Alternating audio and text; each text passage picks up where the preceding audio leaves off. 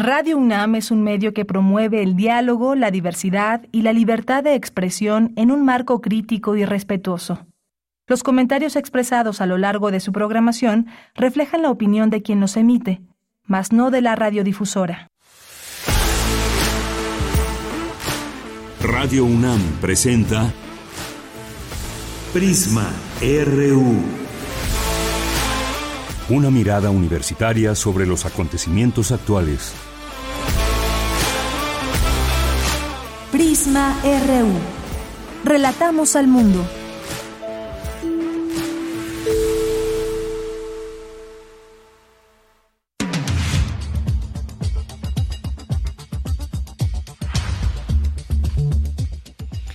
Pues muy buenas tardes, muchas gracias por acompañarnos. Estamos aquí ya transmitiendo en vivo y en directo desde nuestra cabina de FM de Radio UNAM. Es la una con tres minutos. Gracias por su compañía. Gracias también a mi compañera Virginia Sánchez Vicky que estuvo el día de ayer. Estamos aquí retomando toda la información, que hay mucha, por cierto, y todos los temas de los que seguimos ah, en algunos casos a la expectativa, al análisis también. Hay varias cosas que analizar el día de hoy. El gobierno federal entregará toda la información al GIEI sobre el caso Ayotzinapa para evitar manipulaciones, lo que afirmó hoy el presidente. Vamos a seguir hablando de estos temas, sin duda muy importante toda la parte legal que se sigue para inculpar o no a señalados y sobre todo pues esta definición que habrá en torno a Jesús Murillo Caram, quien fue o lo reconocemos como el ideólogo de aquella verdad histórica que se desmorona, recibió una orden específica de ocultar la realidad de lo que sucedió con los estudiantes. Vamos a estarlo platicando y tendremos también en nuestro resumen esta información. Y también otra de las cosas que hoy dijo el presidente es que pues advierte que eliminar prisión preventiva para delitos graves puede propiciar impunidad. Vamos a analizarlo con el doctor Javier Oliva, que es académico de la Facultad de Ciencias Políticas y Sociales de la UNAM. Ese es otro de los temas que abordaremos. También, eh, pues, ¿se acuerdan ustedes lo que dijo el doctor Hugo López Gatel en torno a consultorios de farmacias que no resuelven o incluso pueden poner en peligro la salud? Qué fue exactamente lo que dijo, qué respuesta dieron también apenas pues quienes llevan a cabo estas labores en estas farmacias. Vamos a abordarlo con la doctora Ana García Jerónimo, que es egresada del Instituto Politécnico Nacional y estudiante de la maestría en gestión de servicios de salud. Ya conversaremos con ella sobre este tema.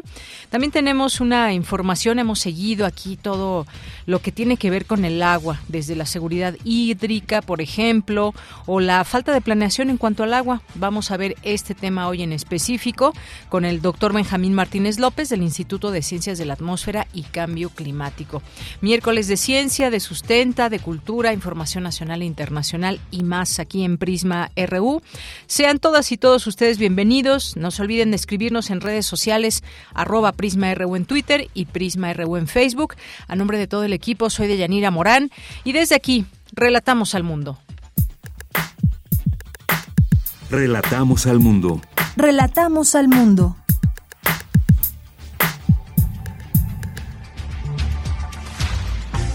Hoy 24 de agosto, en la información universitaria en sesión ordinaria y dos extraordinarias, el Consejo Universitario analiza, entre otros puntos, la aprobación de la especialización en neumología y medicina crítica. Las tecnologías pueden ser utilizadas como elementos de emancipación o de opresión, expuso Carola García, directora de la Facultad de Ciencias Políticas y Sociales de la UNAM, en la inauguración el seminario del seminario Los retos en la democracia mexicana en la era digital. Mafalda, Miradas a lo Femenino, reúne más de 50 años de viñetas en las que la famosa niña, creada por Kino, reflexiona acerca de las desigualdades entre hombres y mujeres. En la información nacional, este miércoles se reanudó la audiencia del ex procurador general de la República, Jesús Murillo Caram, en el reclusorio norte. Un juez resolverá si lo lleva a juicio o no por su presunta responsabilidad en los delitos de desaparición forzada, obstrucción para la procuración de justicia y tortura relacionados con la desaparición de los 43 estudiantes de la normal de Ayotzinapa. Y hoy el presidente Andrés Manuel López Obrador pidió que el ex procurador general de la República, Jesús Murillo Caram, diga quién le ordenó la verdad histórica de este caso. Escuchemos. Esto es lo que mejor demuestra el estado decadente en que estaba el sistema político mexicano. Por eso hay que continuar con el debate. Es bueno que salga todo. Y los jueces pues van a escuchar la opinión de todos y ojalá y hablen, que todos hablen. Si dicen que este no es nada más Murillo Caran, pues que Murillo Caran diga quién le dio la orden, es un proceso judicial, todos los acusados tienen derecho a la defensa y quienes están sosteniendo la acusación, que son ministerios públicos, tienen que probar y los jueces tienen que decidir y acostumbrarnos a vivir en un auténtico estado de derecho, no en un estado de chueco como se vivía antes, o de cohecho inclusive este, sin acogerse. Este es un asunto pues, eh, de dignidad. Si alguien está siendo eh, acusado injustamente, tiene que hablar bueno, hay parte de las palabras que dijo hoy el presidente Andrés Manuel López Obrador. Y en la información internacional, el presidente de Estados Unidos, Joe Biden, anunció casi 3 mil millones de dólares en ayuda militar a Kiev, en momentos en que Ucrania conmemora su independencia. Aseguró que el paquete económico permitirá adquirir nuevos sistemas de defensa aérea, artillería y municiones, sistemas de defensa antiaérea y radares para continuar con su defensa a largo plazo. Hoy en la UNAM, ¿qué hacer? ¿Qué escuchar? ¿Y a dónde ir? Te recomendamos la serie Espacio Académico PAUNAM, una coproducción de Radio UNAM con la Asociación Autónoma del Personal Académico de nuestra máxima casa de estudios, bajo la conducción de Ernesto Medina y Sabrina Gómez Madrid. Esta semana podrás escuchar una serie de cápsulas en las que el maestro Horacio Gabriel Saavedra Castillo, docente e investigador de la FESA Catlán, nos habla sobre literatura, escritores y poesía. La serie Espacio Académico PAUNAM se transmite de lunes a domingo a lo largo de la programación de nuestra emisora.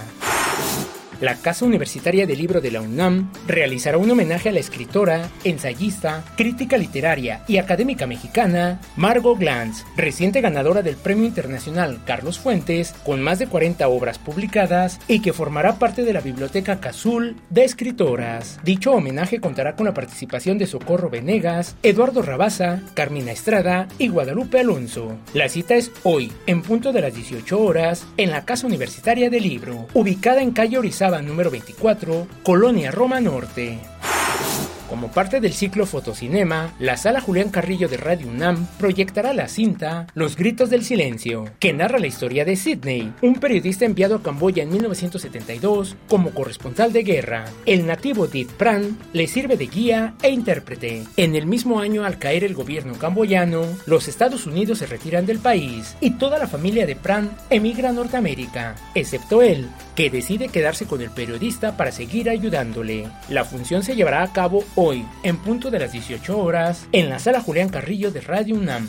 La entrada es libre y el aforo limitado. Recuerda respetar las medidas sanitarias recomendadas por el personal de nuestra emisora.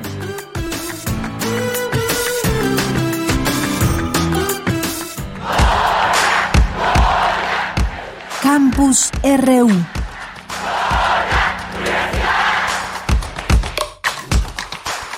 Hoy hay Consejo Universitario y ahí se encuentra mi compañera Virginia Sánchez siguiendo de cerca esta sesión ordinaria y dos extraordinarias del Consejo Universitario que analiza y aprueba diversos puntos que pues mi compañera Vicky en un momento nos comenta. Vicky, muy buenas tardes, adelante. Hola, ¿qué tal, Bella? Muy buenas tardes a ti y al auditorio de Prisma RU aquí en estas sesiones. Están presididas por el rector de la UNAM, Enrique Grau, y el secretario general, Leonardo Lomelí Negas.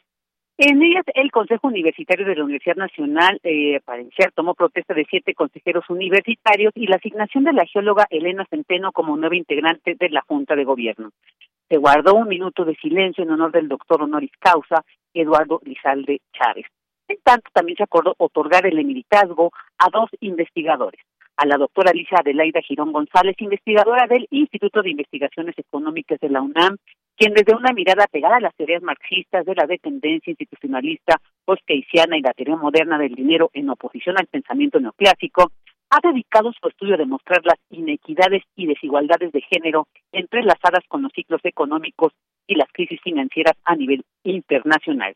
También se le otorgó este meritazgo al doctor Agustín López Munguía Canales, investigador del Instituto de Biotecnología, quien ha destacado en la aplicación de la biocatálisis en el sector de la industria alimentaria y el desarrollo de procesos de extracción de productos agroindustriales a través de tecnologías biológicas. Él es el primer investigador que describió una nueva subfamilia de fructosiltraferasa identificada en bacterias lácticas del pozol. En otro punto, se aprobó la creación del plan y programas de estudio de la especialidad en neumología y medicina crítica. Al respecto, el director de la Facultad de Medicina, Germán Fajardo Vichis, se refirió a la pertinencia de esta especialización que está diseñada para impartirse en el sistema escolarizado en la modalidad presencial con duración de cinco años. Escuchemos al director de la Facultad de Medicina, Germán Fajardo. Después de estos eh, años con la pandemia que estamos eh, padeciendo de COVID-19, con lo que nos ha afectado en lo personal y en lo colectivo, en lo laboral y en lo familiar, con las pérdidas que hemos todos tenido, con las necesidades que evidenció también esta pandemia de hospitales, de camas de terapia intensiva, también puso en evidencia la falta de un especialista justamente en neumología y medicina crítica. Esto es aquel, aquella médico médico que sea capaz de atender estas dos especialidades, que sea capaz de intubar a un paciente, de manejar un ventilador de manera adecuada. Es así entonces, ustedes saben que el, el COVID-19 puede afectar cualquier sistema, cualquier órgano del cuerpo de manera aguda o también como estamos viendo ahora, de manera prolongada, con este COVID largo que, estamos aprendiendo de qué se trata y hasta dónde llega. Es así entonces que dando respuesta a necesidades, esta necesidad muy concreta que tiene la población en, nuestro país, se crea esta nueva especialidad que ya existe en algunas partes eh, del mundo, que está fortaleciéndose justamente en otras eh, latitudes. También se aprobó la modificación del Estatuto del Sistema Universidad Abierta y Educación a Distancia, que, entre otros cambios, establece que el Consejo Asesor de este sistema es presidido por el titular de la Secretaría General de la UNAM en lugar del titular de la Secretaría de Desarrollo Institucional. Se amplían funciones de la Coordinación de Universidad Abierta, Innovación Educativa y Educación a Distancia, como coordinar e impulsar en conjunto con las entidades académicas la creación y la aplicación de modelos educativos y curriculares, así como metodologías educativas innovadoras para ser implementadas en las modalidades presencial, abierta, a distancia y mixta o semipresencial, propiciando la intermodalidad. Al respecto, el rector Enrique Graue se sumó al reconocimiento por el inmenso esfuerzo de la comunidad universitaria para dar y tomar clases a distancia durante casi dos años y destacó que estas modificaciones son un paso para irse adecuando a los estudios presenciales. Escuchemos al rector. Lo logrado 88 mil aulas virtuales, tablets a disposición, tenemos que aprovecharlas de alguna manera cada vez mejor.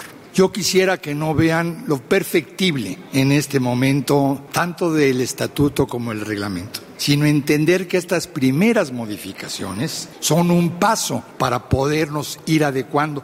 No serán las últimas que veamos. Iremos aprendiendo indudablemente de esta flexibilidad que con estos cambios estatutarios y reglamentarios se puede dar al sistema de universidad abierta para integrarlo con mayor flexibilidad a nuestros estudios presenciales. Es el espíritu de estas propuestas iniciales. Pero no dudo que habrá que seguir reglamentando y habrá que seguir modificando en la medida en que avancemos con certeza hacia estas nuevas formas mixtas, hibridizadas, como quieran ustedes llamar.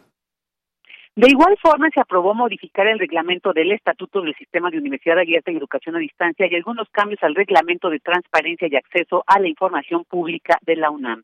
Otro punto que aún se discute es la propuesta de la Rectoría para conferir el doctorado honoris causa a 12 reconocidos académicos y académicas nacionales e internacionales entre ellos la filósofa Judith Butler, el sociólogo Manuel Castells Oliván, la bióloga Joan Curry y la matemática Ingrid Dabuchis, entre otros. Adicionalmente, también otro punto es que se estudiará la propuesta de adición del artículo 93 bis al Estatuto General de la UNAM. De ella, pues este es el reporte de lo que se ha discutido, analizado y aprobado en esta sesión eh, ordinaria y extraordinaria del Consejo Universitario. Bien, pues varios puntos. Muchas gracias, Vicky. Buenas tardes. Buenas tardes. Bien, ahí estas sesiones y pues cómo qué es lo que está sucediendo. Gracias por este reporte, Vicky. Nos vamos ahora con Cindy Pérez Ramírez.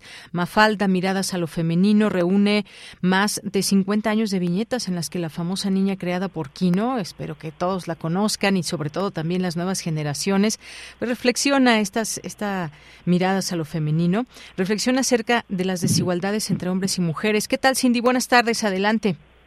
¿Qué tal, Deyanira? Muy buenas tardes. Es un gusto saludarte a ti y a todo el auditorio. Esta obra es hecha en colaboración con el material del autor recientemente fallecido, Joaquín Salvador Lavadoquino, y Mireya Delfino Pacheco, curadora y directora de Estudios y Políticas Públicas del Consejo Nacional para Prevenir la Discriminación. En ella se abordan las miradas de Mafalda sobre los prejuicios hacia lo femenino y las brechas de desigualdad entre géneros desde el ámbito doméstico hasta el de la participación política, cuestionando los estereotipos de género. Escuchemos a la curadora Mireya del Pino Pacheco. Eh, lo que empezamos a ver en estas, en estas viñetas en el ámbito del hogar es ese cuestionamiento de, de Mafalda, decir, bueno, ¿cómo es posible que eh, no te hayas propuesto, mamá, eh, hacer este, alguna otra cosa en la vida, ¿no? O sea, cuando ve Mafalda que está toda cargada de estas tareas tremendas que implica el, cuidado, dice mamá, mamá, ¿qué harías si tuvieras? ¿no? la realidad en, nuestro país es que dos terceras partes del tiempo de las mujeres eh, lo dedican al trabajo no remunerado en los hogares, ¿no? y solamente el 31% al trabajo eh, en el mercado laboral, ¿no? mientras que la proporción se, se invierte, la, la, carga se invierte en, en los hombres. ¿no? La directora de Estudios y Políticas Públicas del Consejo Nacional para Prevenir la Discriminación dijo que a más de cinco décadas de leer a la perspicaz niña Majalda en esta exposición temporal, tomando en consideración datos de la encuesta nacional sobre discriminación en México, hace todavía aún más plausible la iniciativa del museo. El 60, o sea, 6 de cada 10 mujeres mayores de 18 años, en esta fotografía tomada en 2017, estaban de acuerdo en que lo más importante para una mujer es ser madre. El 43% está de acuerdo con que el hombre sea el principal proveedor de casa. El 22.5% cree que el trabajo doméstico y el trabajo no remunerado deben de hacerlo solo las mujeres, ¿no? Aun cuando eso signifique eh, todo, la desvalorización, el no reconocimiento, el no pago. Deyanira, la exposición temporal Mafalda Miradas a lo Femenino estará abierta al público hasta el 18 de diciembre de 2022, de miércoles a domingo de 10 a 17 horas, en el Museo de las Constituciones, ubicado en la calle del Carmen 31, esquina con San en el centro histórico. Esta es la información. Cindy, muchas gracias y buenas tardes. Muy buenas tardes. Bien, nos vamos ahora con Cristina Godínez. Inauguran el seminario Los retos en la democracia mexicana en la era digital. Cuéntanos, Cristina. Buenas tardes, Deyanira. Un saludo para ti y para el auditorio de Prisma RU. A lo largo de la historia, en distintos momentos, ha existido una constante fascinación por las máquinas y las novedades tecnológicas que son vistas como una idea de progreso que vendrá a resolver las grandes dificultades humanas. Pero eso hay que verlo en sus diversos matices, expuso Carola García Calderón, directora de la Facultad de Ciencias Políticas y Sociales de la UNAM, en la inauguración del seminario convocado por la Cátedra Madero en Cívica y el Instituto de Investigaciones Sociales. Actualmente las tecnologías de información y comunicación, y lo hemos visto sobre todo acentuado pues en los últimos dos años en un entorno de pandemia, pues pueden ser utilizadas las tecnologías como elementos de emancipación o también de opresión. La diferencia radica en los múltiples objetivos que tienen quienes las, las emplean, los diversos usuarios, cómo las programan, cómo las comercializan, qué uso les dan y hay que tomar en cuenta que también estas herramientas tecnológicas, los espacios derivados de la comunicación, pues son un lugar en donde se dan y se ponen en evidencia las diversas relaciones sociales. Por su parte, el profesor Fernando Ayala Blanco comentó que los desafíos de la democracia mexicana en la era digital tiene claroscuros. Tiene sus pros y sus contras, ¿no? Y nos estamos adecuando a esos claroscuros desde luego, pues todos nos digitalizamos en mayor o menor medida con la pandemia y eso nos hace ser un poquito más sensibles a lo importante que es reflexionar en torno a lo digital, en torno a las nuevas tecnologías. Y pues quizá estamos familiarizados con YouTube, con Twitter, con Instagram, pero sin duda todos, todas, nos hemos adentrado en las nuevas plataformas como por ejemplo Zoom. La era digital llegó aquí para quedarse y obviamente tenemos que ir aprendiendo de digamos, de nuestros reveses, de nuestros errores, para tratar de irnos perfeccionando. Finalmente, Fernando Castañeda, también de la Facultad de Ciencias Políticas, dijo que uno de los grandes retos y amenazas es el problema de las redes. Las redes pueden servir para muchas cosas. No deberíamos de caer en un error de creer que porque son las redes, porque son la tecnología, por eso es negativo, ¿no? Este mito de las máquinas. Pero al mismo tiempo tenemos que reconocer que hoy las redes no parecen realizar la utopía que Castells alguna vez manifestó. La verdad es que lo que estamos viendo es que las redes han sido un buen instrumento para los que tienen poder. Deyanira, este es mi reporte. Buenas tardes. Muchas gracias, Cristina Godínez. Continuamos. Queremos escuchar tu voz. Síguenos en nuestras redes sociales. En Facebook como Prisma RU y en Twitter como arroba PrismaRU.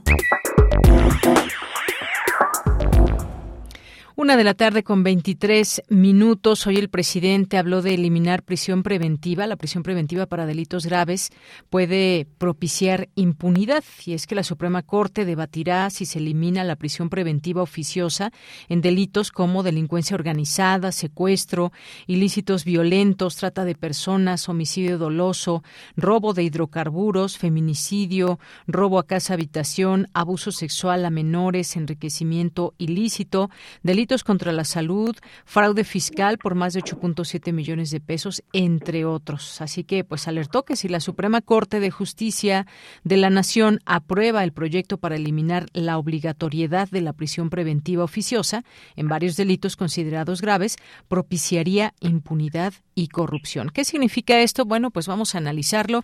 Ya está en la línea telefónica el doctor Javier Oliva, es eh, doctor académico, investigador de la Facultad de Ciencias Políticas y Sociales, especialista en temas de seguridad nacional. ¿Qué tal, doctor? Un gusto saludarle. Muy buenas tardes. Buenas tardes, Yanía. Muchas, muchas gracias. Eh, saludos al Radio Auditorio y al equipo ahí en cabina. Muchas gracias, doctor. Pues, ¿cómo ve esta declaración del presidente y, pues, lo que estaría por eh, señalar, debatir la Suprema Corte en torno a la prisión preventiva oficiosa? Mira, de, eh, hecho, el, el sistema penal acusatorio que rige en nuestro país, como recordamos, es producto de la imposición del gobierno de los Estados Unidos en la iniciativa medida en, el año del 2008. Entonces, eh, eso junto con la creación de la Policía Federal y, otros compromisos que asume el gobierno mexicano, que habrá que decirlo también que son impuestos, tenemos un sistema penal acusatorio donde esto va en consonancia con lo que declaró el presidente el pasado 8 de agosto, cuando declaró que además del paso de la Guardia Nacional a la Secretaría de Defensa Nacional, también plantearía eh, la reestructuración de la Secretaría de Seguridad eh, y Protección Ciudadana a Secretaría de Seguridad y Justicia. Esto sobre todo por la grave y enorme problemática que significa tener un sistema eh, judicial pues bastante, pues decirlo así, endeble en lo que se refiere a las características y a las atenciones que personas que en distintas situación económica pues no pueden este, eh, pues pagarse un buen abogado o, estar con la documentación necesaria para el momento del inicio del juicio. Eso eh, verdaderamente eh, humillante la situación de decenas de personas que, que, pues de alguna manera pasan años sin recibir la sentencia eh, correspondiente. Entonces esto, pues eh, en buena parte eh, el presidente ya lo venía comentando desde semanas anteriores, por lo que yo puedo deducir que él estaba al tanto de esta iniciativa que se, se, estará discutiendo en la Cámara, en la perdón, en la Suprema Corte de Justicia de la Nación y en donde desde mi punto de vista sí, en efecto, implica una pues un riesgo serio como lo está apuntando el presidente de la República. Así es, doctor. Y es que, bueno, pues sí, suena bastante lógico esto que menciona el presidente. Y uno se pregunta, ¿está cambiando nuestro sistema judicial? Eh, por ejemplo, decía durante su conferencia por la mañana, eh, pues conminaba al Poder Judicial Federal a que se busquen mecanismos para que la justicia se expedita. Algo que, bueno, a todo mundo nos gustaría para quienes llevan, por ejemplo, años detenidos y que no tienen sentencia. ¿no? Y para no liberar tampoco a diestra y siniestra, dijo, particularmente quienes se encuentran detenidos por delitos graves. Este es el punto importante, delitos graves y que no se vayan a su casa así, sin más ni menos. Bueno, sí, bueno, lo que pasa es que eso eso es eh, eso es real. Además, aquí tengo la lista, a la, eh, tengo a la vista la eh, el, tipo de delitos como delincuencia organizada, delitos violentos, secuestro, trata de personas, homicidio doloso, es decir, personas que han ya tenido así de, por, de por sí de mira, cuesta trabajo llevar a los delincuentes ante la justicia, ahora con esta laxitud, pues evidentemente que eh, eh, pues aunque alguien se ha sorprendido digo, por lo que se entiende de homicidio doloso, fue homicidio. En un país donde desaparecen por medio de 10 mujeres al día, pues me parece que ojalá y no prospere porque me parece una muy grave regresión al de por sí debilitado y laxo sistema judicial mexicano y no digamos el, el, sentido penitenciario, ¿no? Pues sí, son todos estos elementos que se deben de tomar en cuenta. Sabemos que hay muchas personas en las cárceles que no tienen no tienen alguna sentencia. También se ve una lentitud muy muy fuerte que agrava, por supuesto, es un agravante en contra de quienes están en la cárcel y que están esperando la sentencia, pero también para todo este sistema que quisiéramos tener en la cárcel a quien realmente haya cometido delitos. Luego también hay presuntos culpables y que o se han creado culpables a lo largo de mucho tiempo y están ahí en la cárcel. Hay varios ejemplos que se pueden tomar en cuenta, así que veremos. Será pues un, una, un debate extenso, o por lo menos deberá ser muy claro también ahí en la Suprema Corte con este tema de la prisión preventiva. Y ejemplos, bueno, pues podemos poner también varios. Mucha gente que ha salido y que se le acusa de grandes o graves delitos, pero pues al no encontrarse digamos, las pruebas pues salen y después de un tiempo resulta que sí había pruebas y que sí era grave el delito, pero ya salió a delinquir de nueva cuenta.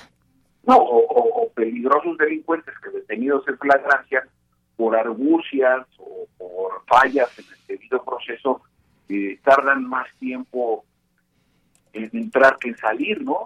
Bueno, el sistema penal acusatorio se le conoce de forma irónica como la puerta giratoria. Entonces, ahora con esta laxitud, que me parece un grave despropósito de, bueno, del, del, ministro eh, ponente, pues eh, eh, a mí me parece que aquí el riesgo que estamos corriendo todos, estoy viendo también en la lista, si me permites compartirla con el auditorio, robo de hidrocarburos, desaparición forzada, José, imaginemos eso, eh, abuso de servidores públicos, robo al transporte de carga, abuso sexual a menores. Es decir, pues los delitos de alto impacto van a pasar a ser eh, delitos pues de bajo impacto, ¿no? Y con la situación que está viviendo el país en términos de el crecimiento de la ola de violencia, tanto de delincuencia común como de delincuencia organizada, francamente yo no entiendo digo, no soy abogado, como tú lo apuntaste a la entrada de esta entrevista, pero eh, me parece que las condiciones bajo las cuales se está discutiendo no solamente me parece inoportuna, sino que va en contrasentido de lo que requiere nuestra sociedad y el país para poder al menos contener la ola de criminalidad que vivimos desde hace décadas.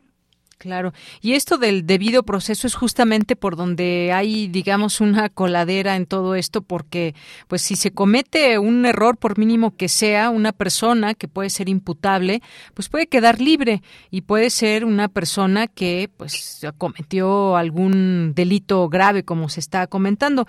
Hay, hay casos, por ejemplo, me pongo a pensar en estos siete mil millones de pesos de la estafa maestra, doctor, donde, pues, no hay, eh, hay señalados, pero no hay hay ahora ya nadie en la cárcel porque Rosario Robles acaba de salir, aunque no eso no significa que no sea culpable, estará en prisión domiciliaria, pero es por ejemplo un desfalco ahí a las arcas públicas y que cuánto tiempo ha pasado y no, digamos que no se tienen culpables eh, que hayan regresado, por ejemplo, el dinero y demás, pero algo sucedió y algo también está pasando en ese sistema con, pues, con tanta lentitud y lo difícil que puede ser encauzar estos, estos casos. Bueno, es, algo que, bueno que citas ese, ese caso porque es un monto muy parecido también al fraude que, que hace meses hubo en Segalmex, donde estaba frente un viejo periodista, Ignacio Valle, fue sustituido por Leonel Cota Montaño y tampoco hay culpables. y la y el monto de miles de millones de pesos no está muy lejano al de la estafa maestro. Entonces, aquí el problema que estamos enfrentando ya no es un asunto de partidos políticos, sino de voluntad de, jurídica de hacer cumplir eh, eh, la ley. Por eso por eso es tan grave lo que está discutiendo en la en la otra vez, perdón, en la Suprema Corte de Justicia de la Nación en, en virtud de que abriría las puertas para una gran eh, para una gran oleada de delincuentes que pueden salir en, en cualquier momento incluso eh, preparándome para esta nota estaba leyendo que por ejemplo este peligrosísimo delincuente sanguinario de apellido Arismendi mm. que, que, mutilaba a sus eh, víctimas de secuestro eh, pues podría alcanzar la, la libertad dada esta inexplicable laxitud que se pretende eh, aprobar en la en la Suprema Corte de Justicia. Yo tengo la expectativa de que no de que no prospere, ¿no? y, que y no quizá un poco excesivo el llamado del presidente de la República en términos de la independencia de los eh, de los poderes. Me refiero a la relación ejecutivo eh, poder judicial, pero sin duda alguna esto es una verdadera señal de alerta de Yanira, que debemos levantar la voz para para evitar que esto eh, prospere. Por sí ya me parece un error que se haya planteado solo con haberlo planteado. Y bueno, pues ejemplos de si hay muchos. Este caso, otro de los delitos graves es la desaparición forzada. Y después de cuántos años ya llevamos el caso Ayotzinapa, que se ha empañado, se nos ha dicho una serie de verdades a medias o mentiras, la verdad histórica y demás. Y también hay muertes en todo esto. Ha habido muertes de testigos importantes, ha habido también tortura, es decir, se van complicando los casos cuando, cuando la gente o quienes representan a instituciones no hacen bien su trabajo. Esto está con muy enmarañado y queremos saber si en este sexenio pues se conoce a detalle. La verdad parece ser que ya está saliendo y hay una detención importante como la del ex procurador general de la República. Sí, aquí, aquí lo importante es no hacer eh, política con la justicia. ¿no?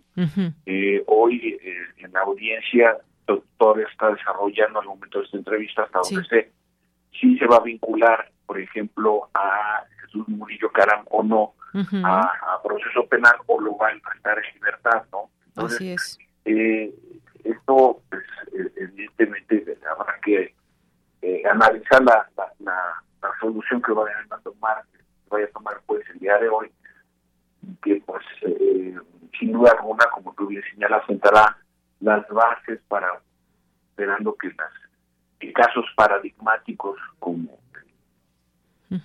la, la, desaparición, el homicidio de 43 estudiantes normalistas en el municipio de Iguala, pues se aclare eh, el motivo, el procedimiento, los involucrados, quiénes son los directamente acusados y, bajo esa lógica, pues, eh, eh, insisto, la que se esté dando de manera simultánea este criterio de ampliación y de laxitud en el caso de, de estos delitos que hemos eh, mencionado. Entonces, pues eh, me parece que allí hay una eh, hay un problema muy serio que tiene que atender, que tiene que atenderse de manera de manera estructural de Efectivamente. Y bueno, con esto me despido, doctor. Algo está cambiando en nuestro sistema judicial.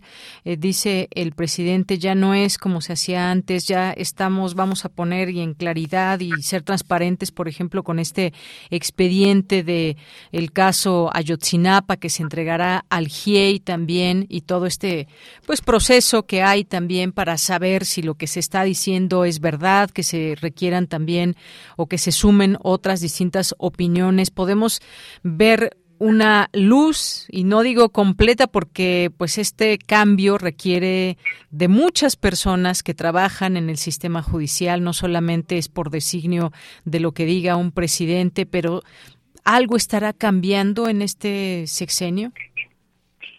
Pues eh, vale a todas y a todos nos conviene que eso que eso resulte. Eh, digo, aunque el presidente lo anunció a principios de este mes, todavía no se conoce la propuesta de, de, esta secretaría, de la Secretaría de Seguridad y Justicia que sustituiría a la actual, ¿no? Habría que ver qué, qué contenidos tiene, porque el motivo principal es justamente el encarcelamiento injusto, eh, eh, sin sentencia y sin tener las garantías, sobre todo para personas que, que carecen de los medios materiales para poder eh, tener un juicio un tanto más eh, imparcial, ¿no?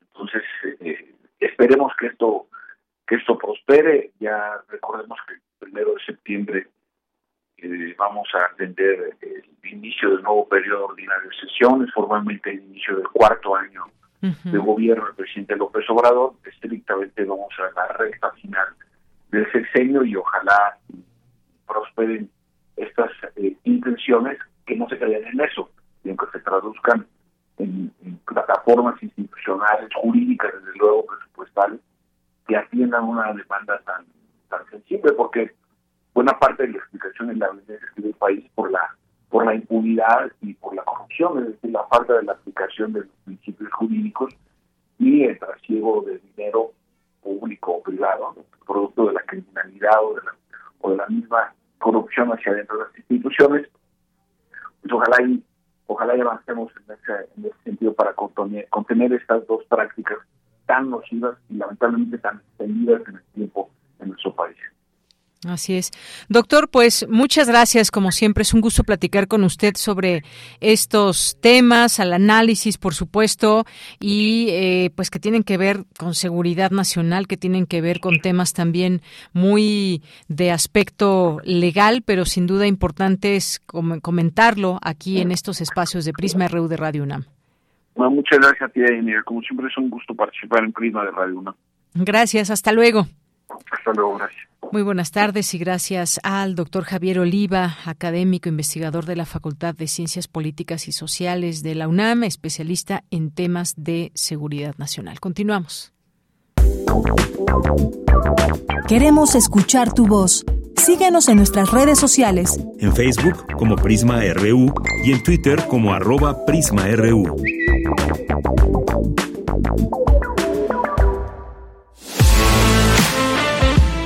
Nacional RU.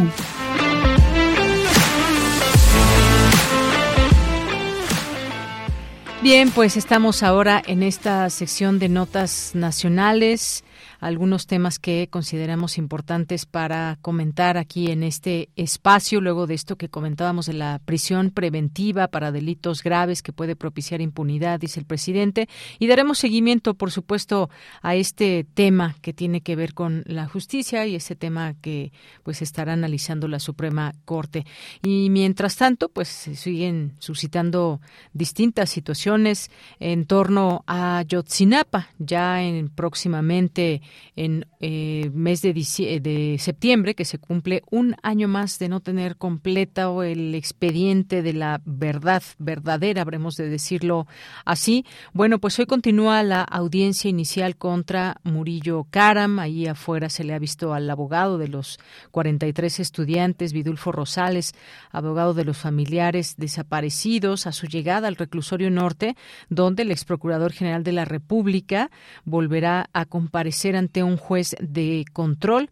Este día hemos buscado al, al, abogado y por supuesto debe estar muy ocupado. Quisiéramos comentar con él pues algunos aspectos en torno a lo que ha sucedido en los últimos días, que son pues cosas muy eh, extensas en torno a todo esto. Bueno, pues este miércoles, como les comento, continúa la audiencia inicial del ex procurador general de la República, Jesús Murillo Caram, preso en el reclusorio norte, en espera de que el juez de control del Centro de Justicia Penal Federal, Marco Antonio Fuerte Tapia, defina si lo lleva a juicio o no por su presunta responsabilidad en los delitos de desaparición forzada, obstrucción para la procuración de justicia y tortura relacionados con la desaparición de los estudiantes el 27 de septiembre, 26 y 27 de septiembre de 2014.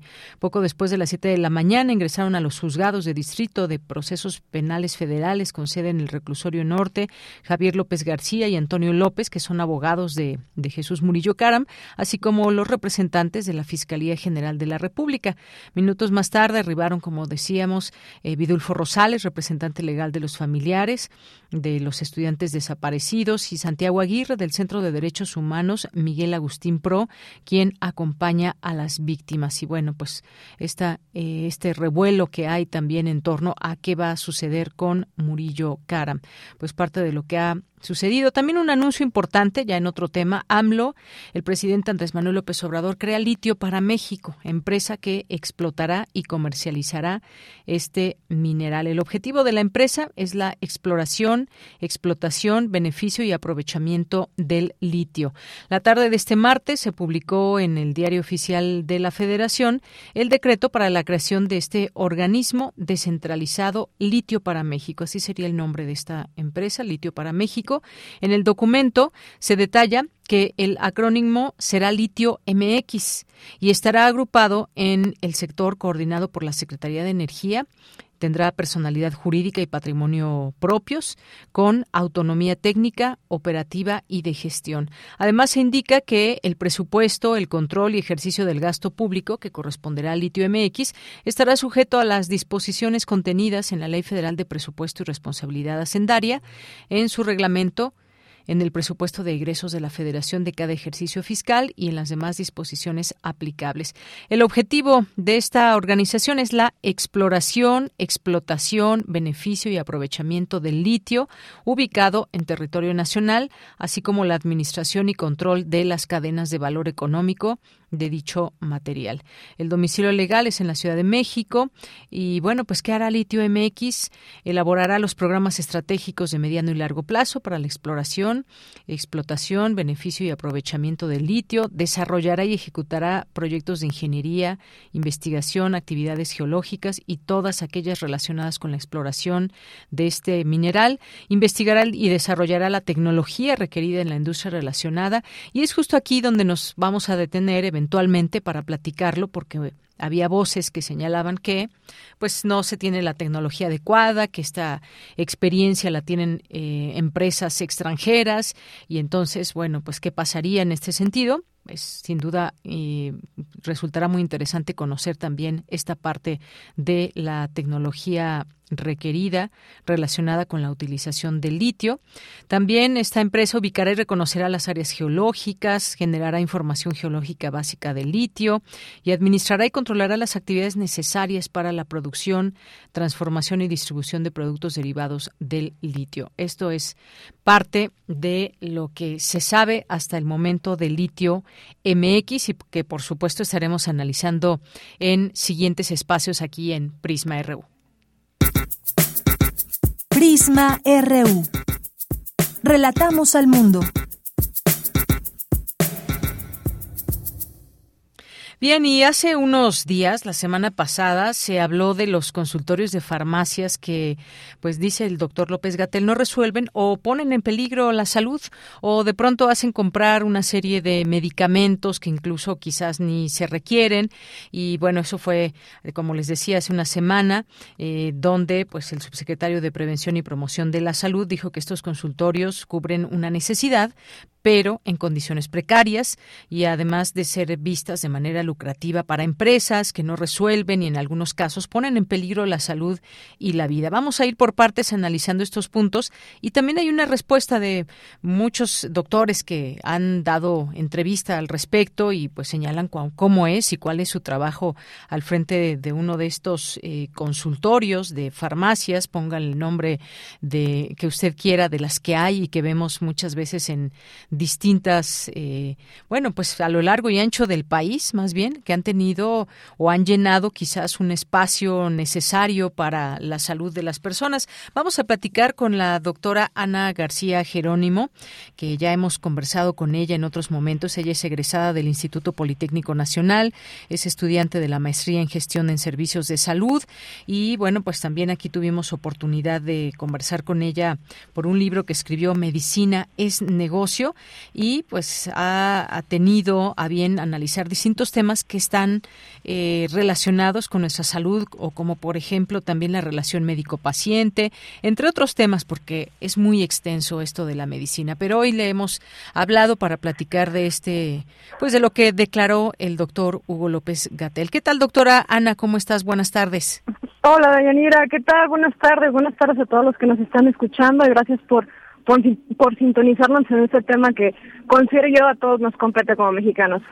Claro que sí, porque bueno, pues no sé si a ti te haya tocado ir a alguno de estos consultorios, pero pues hay un servicio ahí que se da, hay un doctor que pues tiene una cédula profesional, no podría ser de otra manera, pero ¿cómo ves desde tu punto de vista la funcionalidad de estos consultorios? Sí, mira, eh, es un tema muy amplio, como bien dijiste, pero hay, hay puntos en los cuales hay que analizar y sobre todo decir con todas sus palabras. Eh, existe un problema de salud a nivel, del sistema de salud a nivel nacional increíble. Vino COVID y ¿qué hizo?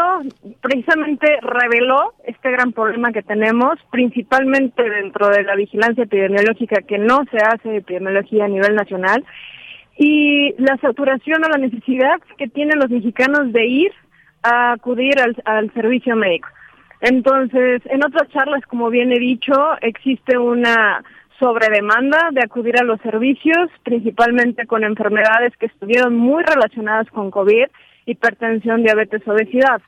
Al ver esta, esta sobredemanda, es obvio que el sistema de salud va a colapsar si de por sí, no teniendo pandemia, colapsa, ahora con esta triple saturación del servicio, era evidente que, que no iba a poderse dar abasto. Entonces, viene aquí desde años atrás la solución a este problema de salud, que es implementar estos consultores anexos a farmacia. Pero no nada más es para solventar la necesidad del enfermo de ser atendido, sino que también es ofrecer este trabajo a los médicos que, que son egresados, que no pueden hacer especialidad y que también tenemos una demanda desde ese, desde ese lado de salud. ¿Qué hacen los médicos? Empiezan a pedir trabajo porque todo egresado de cualquier universidad es lo que busca eh, ejercer lo que estudió. Y entonces al ver que hay poca, poca vacante en los servicios de salud, empiezan a implementarse más estas, estos consultorios y se empieza a ejercer más esta situación del negocio en el cual a veces ya no es el objetivo atender el problema de salud, sino el objetivo es vender para que subsista esa farmacia o subsista el sueldo el sueldo de, de los médicos.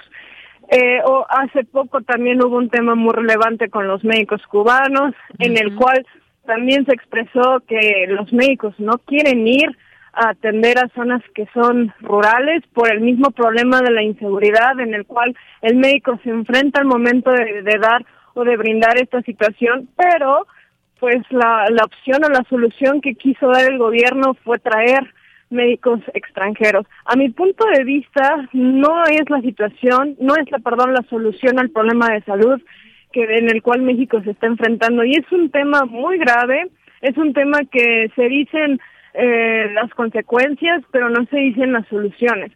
Mm, me llamó mucho la atención en la mañanera lo que dijo el doctor Gatel respecto a este tema en el cual él quiere erradicar todo ese tipo de, de consulta eh, eh, privada, en el cual él justifica que fue eh, mayor porcentaje de, de muerte en cuestión de COVID, el cual no, no, no es así. La encuesta en salud publicó que solo el 11.7% de los mexicanos acudieron a este tipo de farmacias.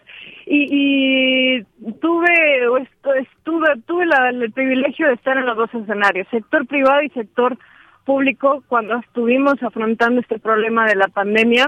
Y me llamó mucho la atención que también médicos cerraron sus consultas por el temor ah, eh, de ser contagiados.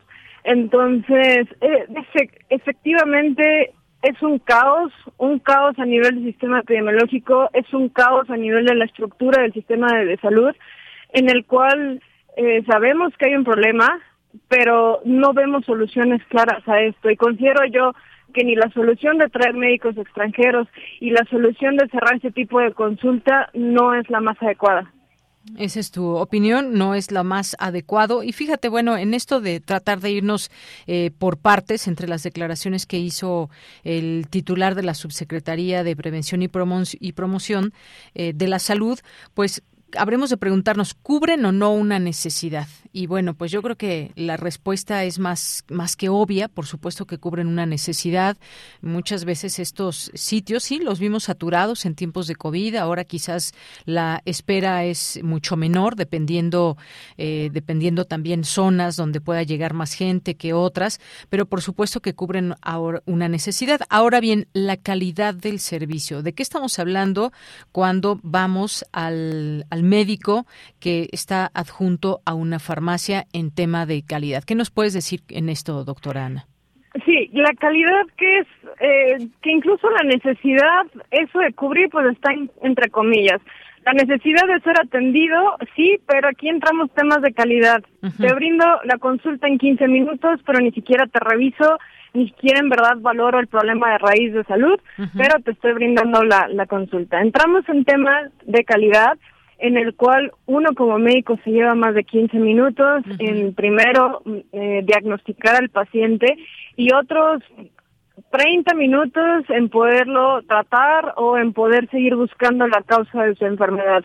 Es decir, para tener una, una consulta completa, eh, se requieren más de 15 minutos, eso es obvio, en el cual eh, muchas de las consultas de estos de estos consultores anexos a farmacia lo pueden hacer, pero ¿qué está pasando? Hay veces que ya los consultorios anexos a farmacia están cayendo también en esta dinámica de brindar consultas por 15 minutos. Entonces, vuelvo al punto, la demanda o el equilibrio se está eh, tanto del sector como del sector público como del sector privado se está nivelando. Eh, muchas veces los pacientes no solo van a los consultores anexos a farmacia por el tema de la calidad, sino por el tema del precio. Entonces, una consulta de 50 pesos, en, incluso estos compañeros médicos los he escuchado decir, bueno, no te voy a brindar un diagnóstico oportuno ni un diagnóstico más profundo por 50 pesos, cuando mi carrera me costó siete años, ¿no? Entonces es un es, es, es un juego entre eh, esta colaboración de médico y paciente en el cual se ve afectada precisamente esta calidad de la que hablamos. eh, considero yo que eh, uno de los pilares fuertes de la sociedad es la educación y no me refiero con educación a los títulos o grados académicos que pueda tener, una persona, sino la educación es eh, saber, saber actuar en los momentos indicados. Y evidentemente sabemos que son médicos generales los que atienden ahí eh, las cuestiones ya de especiales, con especialistas, pues evidentemente no va a ser ahí. Ahora hay otra cosa que me gustaría eh, que tocáramos, Ana, doctora Ana, eh, el tema también de eh, los, los, medicamentos que se recetan, digamos, en la calidad podemos meter también, son adecuados todos estos sitios. Muchas veces, pues los medicamentos que mandan pueden ser, ¿cómo se le llama? Estos medicamentos que son una que tienen el, digamos genéricos genéricos exactamente que son genéricos que no son de alguna patente en específico bajan costos por supuesto pero a veces se puede propiciar también la, la venta de ciertos productos y con esto generar también un negocio desde esas farmacias? Claro, porque eh, retomando mi esquema a nivel social, siempre lo he dicho, educación, salud, economía. ¿De qué me sirve que tenga el mejor médico con los mejores conocimientos, eh, ya sea aquí en México o en el extranjero, si no le doy la herramienta a ese médico para poder tratar esa enfermedad? Uno. Dos, si existe el medicamento, ese medicamento va a ser accesible al precio que el paciente pueda pagar. Es decir, es un juego que hay que valorarlo desde esas tres eh, directrices en el cual, ¿de qué me sirve que tenga el medicamento? ¿De qué me sirve que tenga el médico si el paciente no lo puede adquirir? Y a veces son enfermedades que tienen que tomarla de por vida.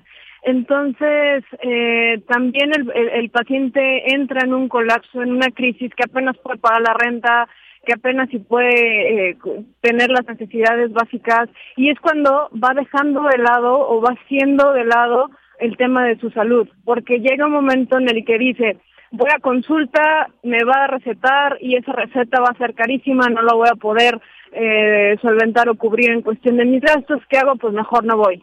O me trato de otra forma más accesible, que es ahí donde entra en juego también la venta de los genéricos, pero recordemos que los genéricos sí es una opción quizá más, más, más barata, pero muchas veces no es la opción o, no está al alcance también de todos, ¿no?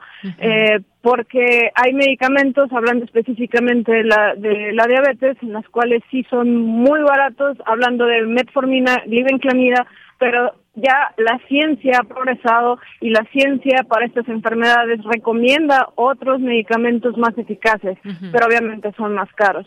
Entonces, ¿qué entra el sector salud? Pues empieza a ofrecer a veces los medicamentos más baratos también para decir que no se les niega la atención y tampoco se les niega su, su medicamento o su tratamiento.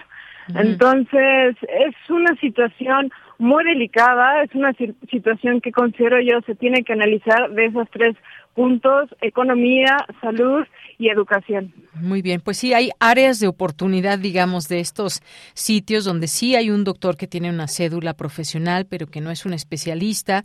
Eh, queda, pues, estas preguntas pueden tratar casos de diabetes, por ejemplo, de hipertensión, que son ahora, pues, enfermedades muy comunes entre la población mexicana, o incluso hasta la enfermedad cardíaca crónica, cómo refieren o cómo pues cuál es la responsabilidad que, queda para ellos hasta cierto punto y cuándo saber que ya no pueden seguir tratando una enfermedad que a la cual se le debe de dar seguimiento, por ejemplo, la diabetes, pues hay distintos tipos de diabetes, pero también hay eh, el distinto grado de afectación para unos pacientes y otros. Entonces, pues yo creo que hay que tener en cuenta todo esto desde uno como paciente y saber quizás a qué se enfrenta uno en estos consultorios. ¿Con qué cierras, doctora Ana? Cierro con un mensaje muy importante para todos eh, mis pacientes, para toda la gente que se ha enfrentado ante este problema de salud o tenga algún problema de salud. Quiero mandar este mensaje a todos mis médicos, colegas, a todos los estudiantes. Por favor, hagamos medicina preventiva en lugar de medicina correctiva. Vayan con su médico de confianza, tengan un médico de cabecera, un médico familiar en el cual puedan ustedes prevenir enfermedades precisamente para evitar este tipo de crisis, para fomentar la educación en salud y cualquier cosa estoy estoy abierta, estoy a sus órdenes. Por favor, manden un mensaje 55 14 77 19 76, mis redes sociales y por favor me encantaría escuchar sus opiniones. Mi libro, Medicina es Negocio. Deyanira, te mando un abrazo. Muchas gracias por este espacio. Sé que es muy breve para un tema muy amplio, pero sin duda alguna eh, es muy importante tocarlo. Claro que sí. Ahí tenemos también a través de nuestro Twitter, eh, arrobamos ahí a la doctora por si gustan también conocer su, eh, su información que va subiendo a través de esta red social. Doctora Ana García Jerónimo, muchas gracias y buenas tardes. Abrazo grande, hasta luego, buenas tardes. Hasta luego, un abrazo. Ella es egresada del Instituto Politécnico Nacional, estudiante de la maestría de gestión en servicios de salud y ahora con este tema. Bien, pues vamos al corte, ya son las dos de la tarde, regresamos a la segunda hora de Prisma RU. Queremos escuchar tu voz. Síguenos en nuestras redes sociales. En Facebook como Prisma RU y en Twitter como arroba PrismaRU.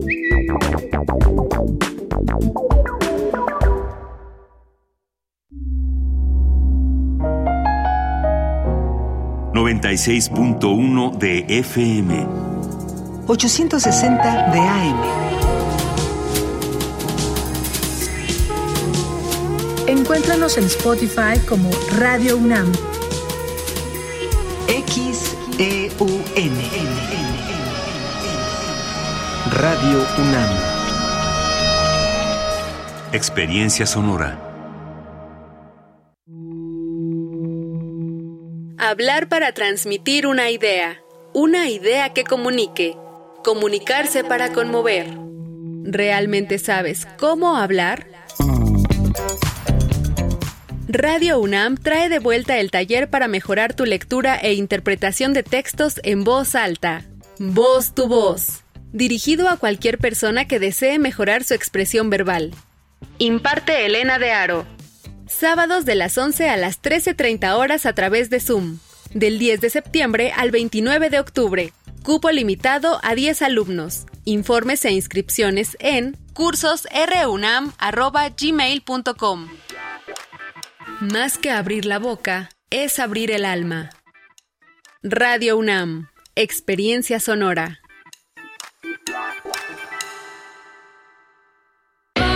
Si eres aspiracionista, si te gusta ir para adelante y ser el mejor en lo que haces, en los gobiernos del PAN hemos convertido a Querétaro en la ciudad con atención médica hasta tu casa. Además, con finanzas sanas, en Cuernavaca invertimos 132 millones de pesos en vialidades y mantuvimos a Mérida como una de las ciudades más seguras del país. Somos Acción Nacional y estamos preparados para cambiar el rumbo de México hacia el camino del bien y la libertad, unidos por un México mejor. Partido Acción Nacional. Es la hora de la verdad, la prueba reina del sabor y la salud. Y arrancan. Ni las trampas del Chescolín detienen al elotito. La fresa toma la delantera con su potencia natural. La media naranja reparte cariñitos. Las chatarras se caen a pedazos por el exceso de carbohidratos, sodio y azúcares que les dañan su salud. Un cierre trepidante. Los alimentos saludables triunfan en la carrera de la salud. Come como nosotras y ponte saludable. Pura vitamina. Aire recibes, metal vibrante, brisa que orienta a los extraviados y estremece a los amorosos. La música para trompeta, salsa, jazz, balada, está en Viento de bronce con Juan Arturo Brennan, lunes a viernes 6.40 de la mañana y 15 horas. Radio UNAM, Experiencia Sonora. Las comunidades indígenas germinan conocimiento, maravilla y tradición. Son el México profundo, el presente donde hilan un collar de flores. Xochicóscat, collar de flores, con Mardonio Carballo, lunes 10 de la mañana por Radio UNAM. Experiencia Sonora. Prisma RU. Relatamos al mundo.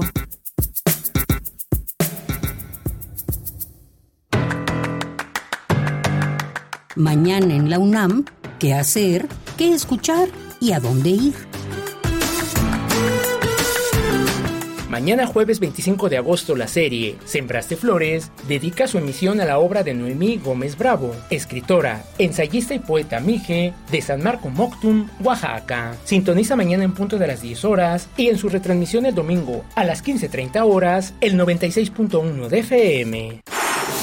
La Dirección General del Deporte Universitario abre la convocatoria de cuatro concursos en el marco de los 70 años del Estadio Olímpico Universitario, que buscan representar la importancia de dicho espacio como un recinto que ha albergado eventos de gran relevancia nacional e internacional.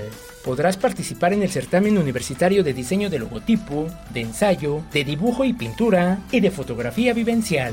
Podrán participar de manera individual estudiantes de la UNAM y su sistema incorporado, exalumnos, académicos y trabajadores de nuestra máxima casa de estudios. Consulta la convocatoria completa en el sitio oficial www.deporte.unam.mx.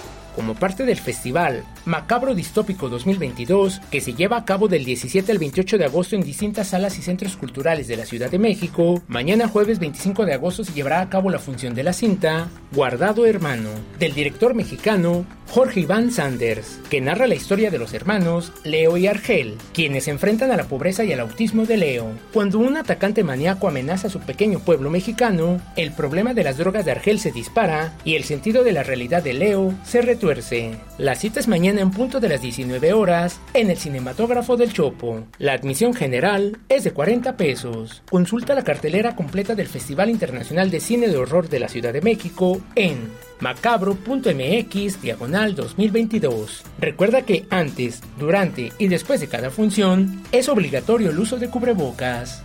Para Prisma RU, Daniel Olivares Aranda.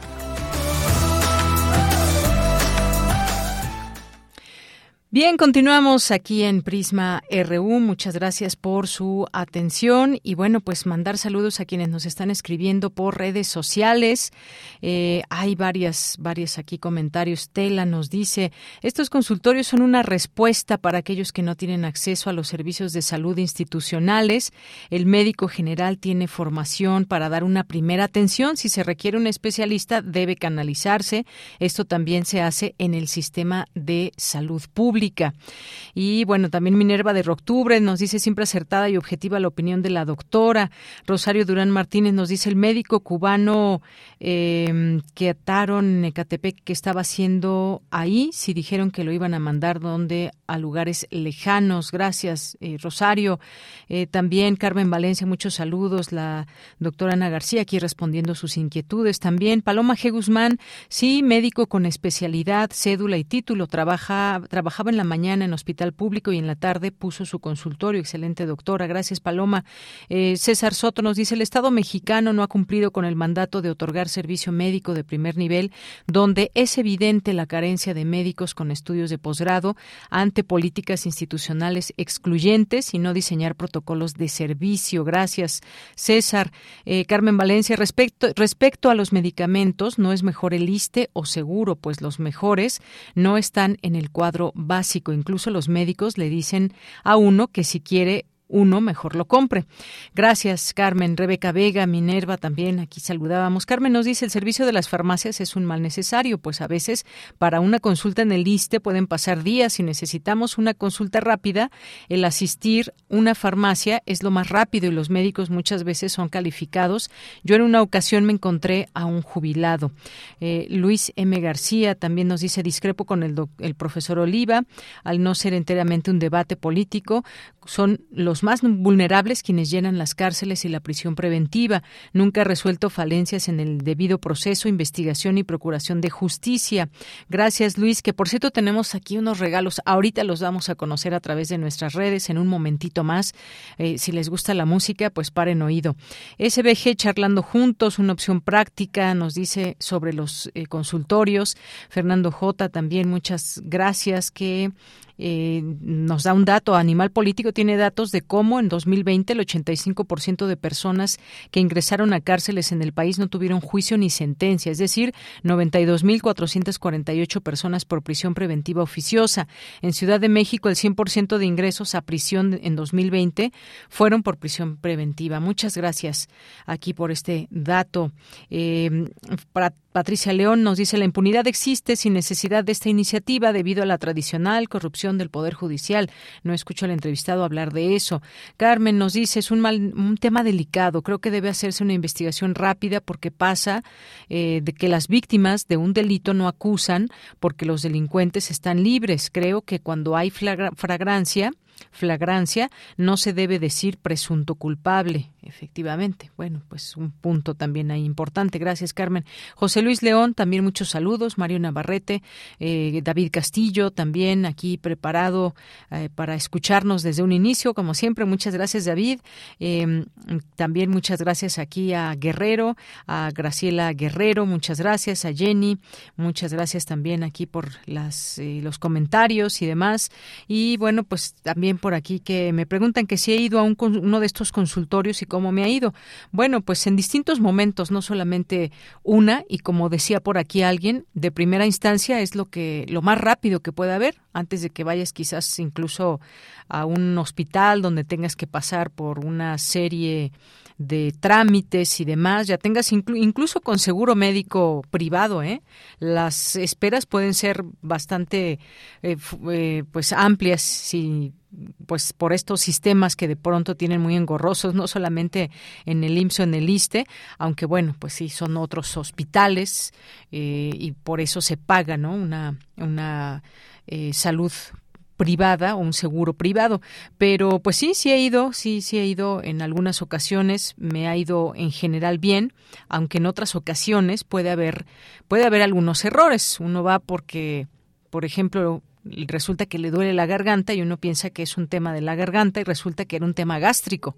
¿Cómo saberlo? Por qué me duele la garganta cuando estoy teniendo quizás un tema ahí eh, de gastroenterología, pues ahí lo tiene que atender un especialista y no el doctor al que vamos de primer impacto, porque puede no, no se trata de adivinar, se trata de hacer una serie de revisiones que nos lleven a saber que puede ser un problema de otro tipo, no del que quizás nosotros pensemos, me duele esto, sí, pero a lo mejor eso tiene una causa, te duele una parte del cuerpo, porque hay otra parte que lo está provocando.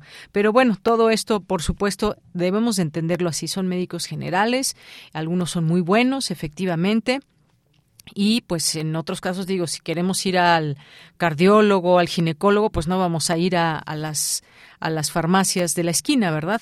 Así que también tomemos en cuenta nosotros como responsables de nuestra salud. Pues gracias a, quien, a quienes se van sumando. Zacarías Miguel Alonso, generalmente en los consultorios vecinos a las farmacias sí te hacen la revisión completa y están profesionales calificados. Saludos. Muchas gracias. Miren, este tema que le llegó a la gente, un tema eh, pues que pues sí llega efectivamente por todos estos temas de, de, de, tiempos, de dónde, si alguien no tiene seguro médico, por ejemplo, pues es algo que le ayuda muchísimo, por ejemplo, ir a alguno de estos sitios si no es algo ni de gravedad ni algo es, eh, que requiera un especialista. Rebeca Vega también nos dice, cuando la pandemia fue incontrolable en México, donde la mayoría de la población somos clase obrera, estos consultorios apoyaron muchísimo porque en efecto no tenemos la cultura de la prevención y las instituciones no se dieron abasto. Saludos. Gracias, Rebeca. Mayra Elizondo nos dice, he recurrido a los consultorios de farmacéuticas principalmente buscando resolver rápido el problema que asumo poco grave. Todo ha salido bien, pero me pregunto si no resulta riesgoso acudir a uno al no estar consciente de la gravedad del padecimiento y perder tiempo valioso. También, buen punto, Mayra. Eh, gracias también. Nos dice Tela, estos consultorios son una respuesta para aquellos que no tienen acceso a los servicios de salud institucionales. Bien, pues gracias por todos sus comentarios. Les seguimos leyendo a quienes nos quieran hacer alguna pregunta, algún comentario. Eh, nos dice aquí Zacarías Miguel Alonso, aliste ni de chiste. Bueno, pues hasta, hasta rimó Zacarías Miguel Alonso. Y qué triste que pues debamos de decir a veces estos comentarios cuando pues efectivamente no se tiene a veces esa capacidad de atención de calidad a todos y cada uno de los pacientes que están afiliados ya sea al ISTE o al IMSS, por ejemplo. Hay muy buenos médicos, sí los hay. Y también que están saturados, también hay que decirlo y está en constante pues esperemos que desarrollo y para bien, aunque ya pasan muchos años, pasan los años y vemos que los servicios de salud pues no avanzan como nos gustaría. Bien, pues hasta aquí dejamos sus llamadas y este tema. Aquí le seguimos leyendo, por supuesto. Estamos ya en esta segunda hora de Prisma RU, transmitiendo en el 96.1 de FM y en www.radio.unam.mx. Nos vamos rápidamente a la sección de sustenta. Organiza la Coordinación Universitaria para la Sustentabilidad, el segundo encuentro estudiantil por, la, por una UNAM más sustentable. Hoy en Sustenta, Daniel Olivares nos habla acerca acerca de las actividades de dicho evento.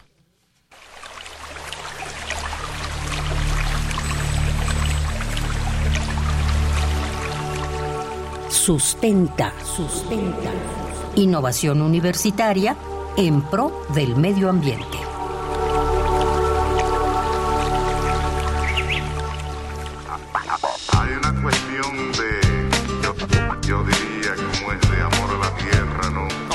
Muy buenas tardes a todas y todos los radioescuchas de este espacio informativo de Prisma RU. A través de estas frecuencias universitarias les saluda Daniel Olivares Aranda, dándoles la más cordial bienvenida a Sustenta. Hoy les tengo una invitación dirigida principalmente a las y los alumnos de nuestra máxima casa de estudios. Se trata del segundo encuentro estudiantil por una UNAM más sustentable, organizado por la Coordinación Universitaria para la Sustentabilidad y la Dirección General de Atención a la Comunidad. Para conocer más al respecto, conversamos con la maestra en Planeación y Políticas Metropolitanas, Lidia Lara Barragán Vite, responsable del área de participación incluyente de la Coordinación Universitaria para la Sustentabilidad, quien nos explica cómo nació esta iniciativa y qué objetivo tiene.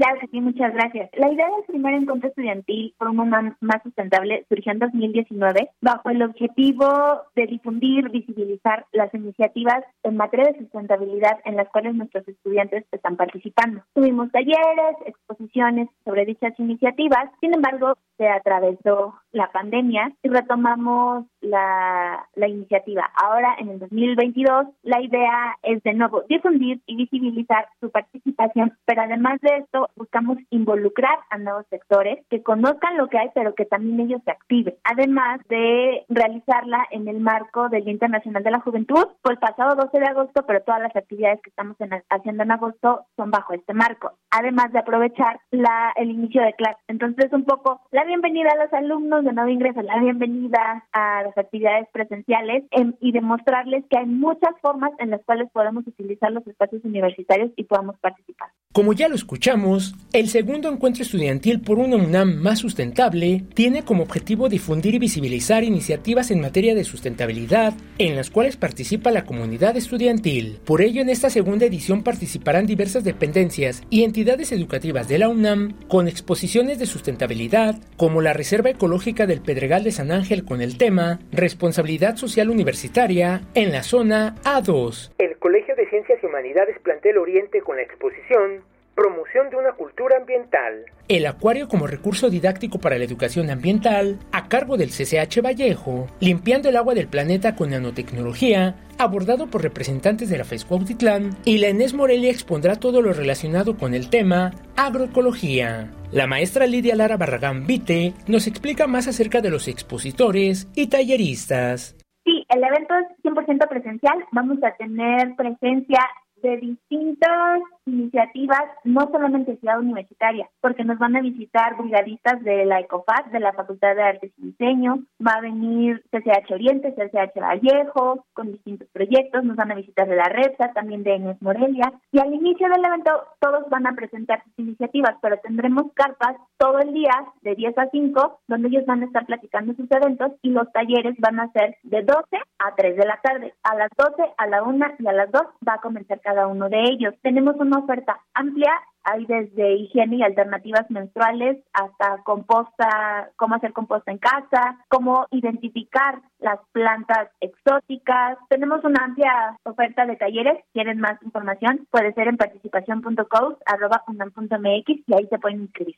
Otros talleres que se impartirán en este encuentro estudiantil serán el cambio climático y la fenología, elaboración de germinadores, la propagación de plantas e importancia de un humedal casero, así como las hierbas de la abuela. Poco a poco la UNAM ha retomado las actividades presenciales en las escuelas, facultades y centros de investigación, así como en las salas, foros y centros culturales. Por ello, el segundo encuentro estudiantil por una UNAM más sustentable se llevará a cabo totalmente presencial, contando con las medidas sanitarias recomendadas para seguridad de nuestra comunidad. Claro, vamos a tomar las medidas sanitarias pertinentes. Les recomendamos el lavado de manos constante, tendremos que, les invitamos a que porten sus cubrebocas. El evento será al aire libre, entonces no hay como tanto problema por la ventilación, pero les invitamos a que usen eh, la mascarilla y el lavado constante Este encuentro está dirigido principalmente para la comunidad estudiantil. Sin embargo, el público de otras edades también puede asistir y participar en las actividades. Escuchemos a la maestra Lidia Lara Barragán Vite, quien nos hace una amable invitación para participar en el segundo encuentro estudiantil por una UNAM más sustentable. A nombre de la Coordinación Universitaria para la Sustentabilidad, les invitamos a que nos acompañen el próximo 26 de agosto de 10 de la mañana a 5 de la tarde al segundo encuentro estudiantil por una UNAM más sustentable. Tendremos talleres, musiquita. Si quieren más información, nos pueden escribir a participación.co.unam.mx o seguirnos en nuestras redes sociales y ahí está toda la información. Recuerda, el segundo encuentro estudiantil por una UNAM más sustentable se llevará a cabo el próximo viernes 26 de agosto de 10 a 17 horas en las islas de Ciudad Universitaria, donde además, como todos los viernes, podrás encontrar los kioscos universitarios con módulos informativos y de orientación sobre los servicios que brinda la UNAM, además de charlas, actividades deportivas, culturales, lúdicas y recreativas. Te recomendamos asistir con cubrebocas, utilizar gel antibacterial y respetar en la medida de lo posible la sana distancia. Consulta la programación completa del segundo encuentro estudiantil por una UNAM más sustentable en las redes sociales de la Dirección General de Atención a la Comunidad y la Coordinación Universitaria para la Sustentabilidad de la UNAM. Dudas y comentarios puedes compartirlos a través de las redes sociales de Prisma RU o en mi cuenta de Twitter, arroba Daniel Medios TV. Para Radio UNAM, Daniel Olivares Aranda. Hay una cuestión de, yo, yo diría, como es de amor a la tierra. Dos de la tarde con 21 minutos. Y en estos temas que comentábamos nacionales, hace unos momentos Rosario Robles acudió a la eh, Fiscalía General de la República a entregar su pasaporte, como se le había pedido y con este seguimiento que se da a su caso, entregó su pasaporte y a firmar el libro de procesados en cumplimiento a las medidas cautelares que le fijó el juez del caso de la llamada estafa maestra, tras ser liberada bajo las reservas de ley luego de tres años de prisión para enfrentar su proceso fuera de la cárcel. Pues así está la situación hoy con Rosario Robles. Y en otro caso que mencionábamos hace unos momentos, el caso de Ayotzinapa, donde hoy el presidente López Obrador afirmó que todo el reporte de la Comisión para la Verdad y Acceso a la Justicia del caso Ayotzinapa se entregará completo al grupo interdisciplinario de expertos independientes para su balance. Al encabezar hoy la conferencia matutina, explicó que lo relacionado con el caso debe transparentarse a la población para que sea, eh, porque se trata de un asunto eh, de Estado y la vida pública tiene que ser cada vez más público y bueno, pues recordó la opacidad del sexenio anterior y eh, también dijo que el gobierno de México, a través de la Comisión de la Verdad, reconstruyó los hechos que señalan a partir de la investigación, la presunta participación de policías, autoridades municipales, estatales, federales, mediante un hecho acordado, es lo que dijo de lo que hicieron en la administración pasada, lo que se está haciendo ahora y pues este camino que se lleva hacia la verdad de los hechos. Bien, pues nos damos ahora a la información internacional a través de Radio Francia. Relatamos al mundo. Relatamos al mundo.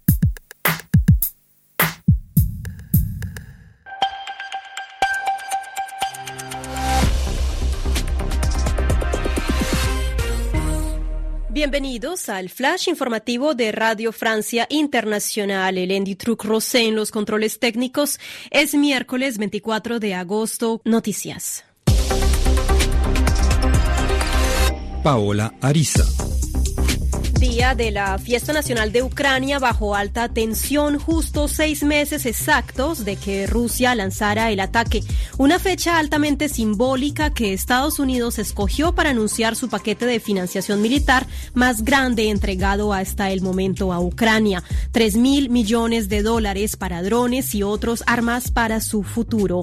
El Parlamento Europeo se vistió con el bicolor de Ucrania y los líderes del bloque europeo reiteraron su apoyo económico, militar militar y humanitario al aliado gobierno de Kiev. El mensaje a los ucranianos de Ursula von der Leyen, presidenta de la Comisión Europea.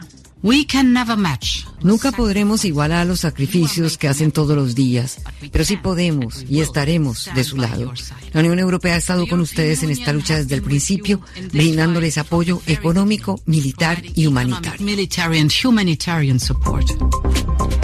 Rusia enfrenta incendios forestales provocados por un calor anormal, algo que el presidente Vladimir Putin calificó como una situación muy difícil. La región de Ryazan, a unos 250 kilómetros al este de Moscú, ha tenido llamas que han devorado más de 11.700 hectáreas según las autoridades.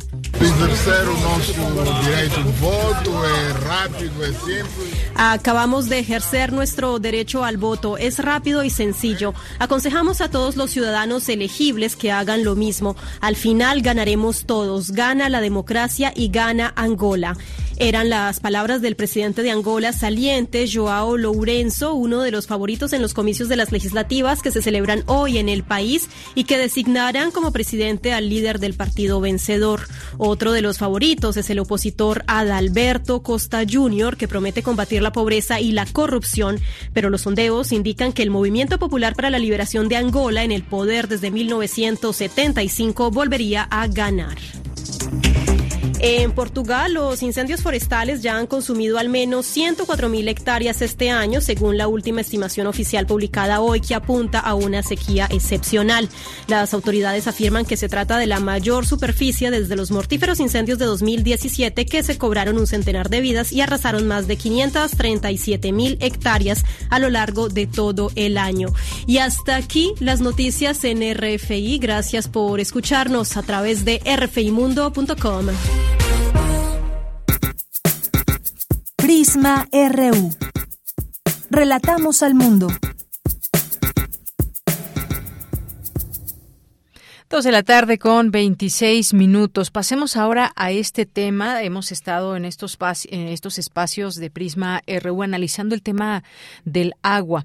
Y ahora veámoslo también en el sentido de la planeación en cuanto al agua, porque pues difícilmente el agua se va acabar, eso es lo que sabemos. Sin embargo, pues también algo que es un hecho y el cambio climático, pues lo estamos con ello lo estamos viendo, cuáles son esos cambios que se van dando, pues las lluvias, por ejemplo, se han reducido históricamente, eh, hemos visto el norte de nuestro país, las afectaciones que han tenido eh, respecto al agua. Si el agua no se va a acabar, entonces, ¿qué es lo que está pasando? ¿Por qué no hay agua en algunos lugares? Bueno, pues vayamos entendiendo este tema de la falta de planeación sobre el tema del agua. Hemos invitado al doctor Benjamín Martínez López, que es investigador del Instituto de Ciencias de la Atmósfera y Cambio Climático de la UNAM. ¿Qué tal, doctor Benjamín? Bienvenido, muy buenas tardes.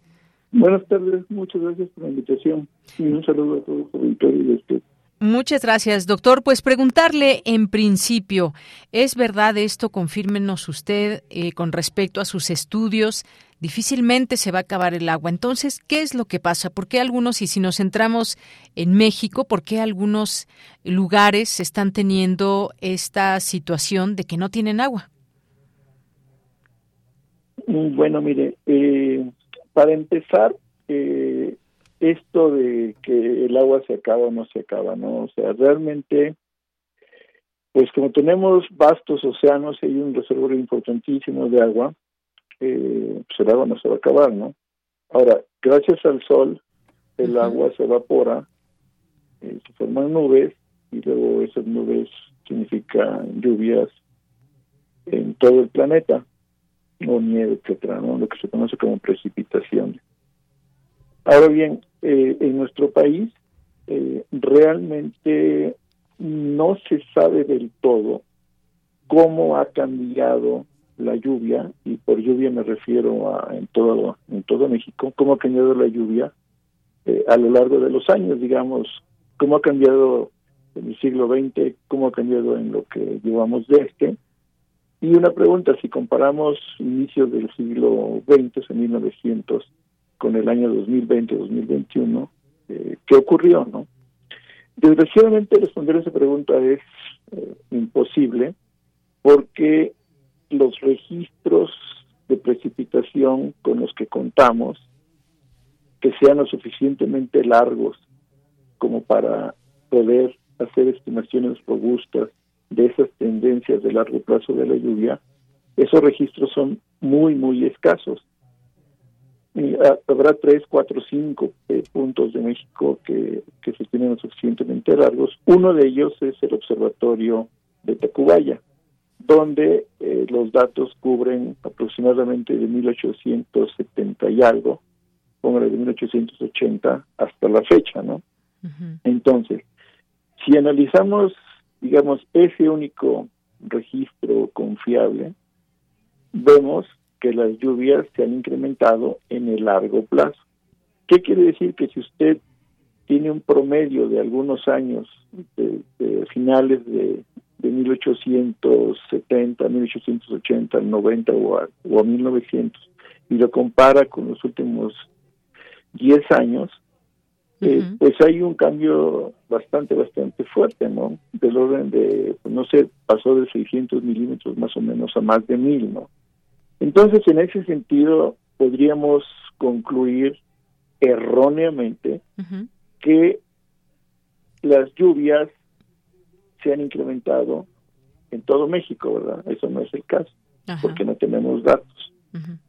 Bueno, afortunadamente contamos desde hace muy pocos años a la fecha con una cuestión que se conoce como reanálisis. ¿Qué son los reanálisis? Es utilizar modelos, modelos atmosféricos muy sofisticados, muy complejos, pero que esos modelos eh, los alimentan con muchísimas observaciones disponibles de, presiones, de vientos, de temperatura de los océanos, etcétera, ¿no? Y esos reanálisis eh, son una muy buena herramienta para describir o, digamos, calcular cómo cambia el estado del tiempo desde un cierto inicio hasta un final. Antes se tenía desde 1979 hasta la fecha. Ahorita ya se tiene desde 1950 hasta la fecha. ¿Qué quiere decir eso? Que si nosotros le damos el beneficio de la duda a los datos de lluvia de esos reanálisis, que hay muchos trabajos que han publicado que realmente el ciclo hidrológico lo simulan bastante bien. Entonces nosotros, si les creemos a esos datos y los usamos, entonces obtenemos una, eh, digamos, una imagen que a un primer análisis preliminar puede ser bastante halagadora en el sentido de que grandes partes de México muestran incrementos de la lluvia del año 2020 con respecto a los que se observaron en 1950. Pero aquí está el pero, ¿no? Eh, el 95% más o menos del territorio nacional muestra un comportamiento que haga de cuenta, al principio se ven cambios, digamos, grandes de la lluvia, o sea, incrementos, y esos incrementos comienzan a disminuir año con año, año con año. Digamos, es una curva que comienza a crecer, llega un momento en que ya se aplana y luego comienza a disminuir. O sea, una curva de cuenta que eh, no sé si, si, se le puede imaginar fácilmente o el público, eh, comienza a subir, luego se aplana, puede seguir plana o todavía no llegar a su máximo, pero en bastantes lugares ya comienza a disminuir y, y en algunos incluso ha disminuido mucho. Esa sería una situación, digamos, un poco negativa, ¿no? Porque, bueno, en los primeros años teníamos mucha lluvia en los 50, 60, 70, pero conforme pasó el tiempo, esos incrementos disminuyeron y ahora ya, ya no se incrementa o disminuye. Por el contrario, nada más hay un 5% del país en que las lluvias se siguen incrementando, digamos, de una manera sostenida. O sea, comenzaron, digamos, con incrementos chiquitos, pero han ido incrementándose, incrementándose, incrementándose, ¿no? Bueno, entonces, lo que nosotros hicimos es, bueno, si hacemos un análisis lineal, pues eso no lo podemos saber y nos sale que gran parte de México tiene incrementos. Por eso recurrimos a estas técnicas no lineales y vemos este comportamiento que le acabo de decir y calculamos cuándo se alcanzó ese máximo de la de la precipitación y los decrementos que ha habido a partir de que se alcanzó el máximo. Entonces ahí emerge una imagen bastante perturbadora en el cual, por ejemplo, en el norte de México, en particular el estado de Chihuahua, eh, hace 40 años más o menos se alcanzaron esos máximos de precipitación y a partir de ahí ha habido una disminución que ahí están, van para abajo. Y los porcentajes que ha disminuido la lluvia con respecto a ese máximo que se observó hace algunas décadas en el norte, en algunos puntos de Chihuahua, por ejemplo, excede de los de, de un 40%. Por ejemplo, en Nuevo León, los decrementos, porque también prácticamente todo el estado disminuye, eh, van como de un 15 a un 20%, por ahí más o menos, Y entonces, pues en todo el norte la situación se ve bastante mal, pero en particular en Chihuahua se ve muy mal. Por el contrario, en la región, digamos, central, circundante a la Ciudad de México, gran parte de la Ciudad de México muestra eh, un comportamiento, digamos, negativo en el sentido de que creció mucho al principio y se comienza a planar, pero todavía no llega al máximo, ¿no? Sí. Y la parte sur de, la ciudad, digamos, en la zona serrana, ¿no? Y, y, toda y gran parte del estado de Morelos, la situación es positiva, o sea, de que van creciendo, ¿no? Pero entonces hay que tener en la cabeza que un 5% muestra esa situación, digamos, positiva, pero el 95% muestra la situación negativa y el norte en particular ya muestra decrementos muy marcados. Entonces eso prende las alertas, ¿no? De, que realmente los cambios han estado eh, sucediendo y en el norte de México en particular, pues la situación no se ve muy buena. Ahora, esto si uno lo contrasta con lo que dicen estos modelos numéricos de, de, cambio del clima y todo esto, pues es consistente, ¿no? Porque de estos modelos de que si bien tienen, vaya, no tienen una resolución especial lo suficientemente fina como para reproducir bien eh, los procesos que originan la lluvia, pero sin embargo, lo que se ha podido deducir de, todas estas simulaciones es que las zonas donde son secas, pues se van a hacer más secas y las zonas que son húmedas se van a hacer más húmedas, ¿no? Entonces el norte de México es seco, es semiseco, pues probablemente se seque más y la parte central y sur que es húmedo probablemente se haga más húmeda. Pero aquí lo que es importante son los detalles, ¿no? Y los detalles muestran que, ok, estamos en el centro sur, no por eso nos podemos sentir seguros de que siempre va a llover más, ¿no? Al menos lo que muestra este análisis es que en algunas regiones, muchas regiones ya se alcanzó el máximo y se empieza a disminuir y en algunas partes cercanas de la Ciudad de México se observa eso, ¿no? Aunque en otras aún no se alcanza ese máximo. Muy bien. Entonces, más o menos, no sé si, quedó lo suficientemente claro. Sí, sí, sí, doctor, sin duda alguna. Sin embargo, nos quedamos con algunas preguntas. El tiempo se nos, se nos ha acabado. No, se nos acabó el tiempo, doctor, pero yo le quiero invitar en otro momento para que podamos seguir con este tema, porque, pues, ¿qué relación hay lluvia, agua para el uso humano? Esta planeación, ¿cómo debe ser? ¿Qué, qué debemos de tomar en cuenta, por ejemplo, para planear eh, todas estas eh, infraestructura para el agua y sobre sobre todo también de ese día cero en 2018 allá en Sudáfrica. Si le parece bien, lo volvemos a invitar para ampliar estos temas, si le parece bien. Claro que sí, cuando guste, estoy a su disposición de usted y su auditorio. Muchas gracias. Muchas gracias a usted, doctor Benjamín Martínez López, investigador del Instituto de Ciencias de la Atmósfera y Cambio Climático. Continuamos. Dulce Conciencia. Bueno, y es momento de irnos a ciencia en este miércoles de ciencia con Dulce García y en esta sección Dulce Conciencia. ¿Cómo estás, Dulce? Bienvenida, muy buenas tardes. muy buenas tardes a ti el auditorio. Estamos muy bien y hoy les traigo la Dulce Conciencia un poquito diferente a lo usual porque pues quiero continuar invitando al público a estos ciclos de conferencias que realiza el Instituto de Astronomía, son varios, uno se llama por ejemplo El Universo los Viernes y son charlas muy amenas y donde además se aprende mucho de ciencia.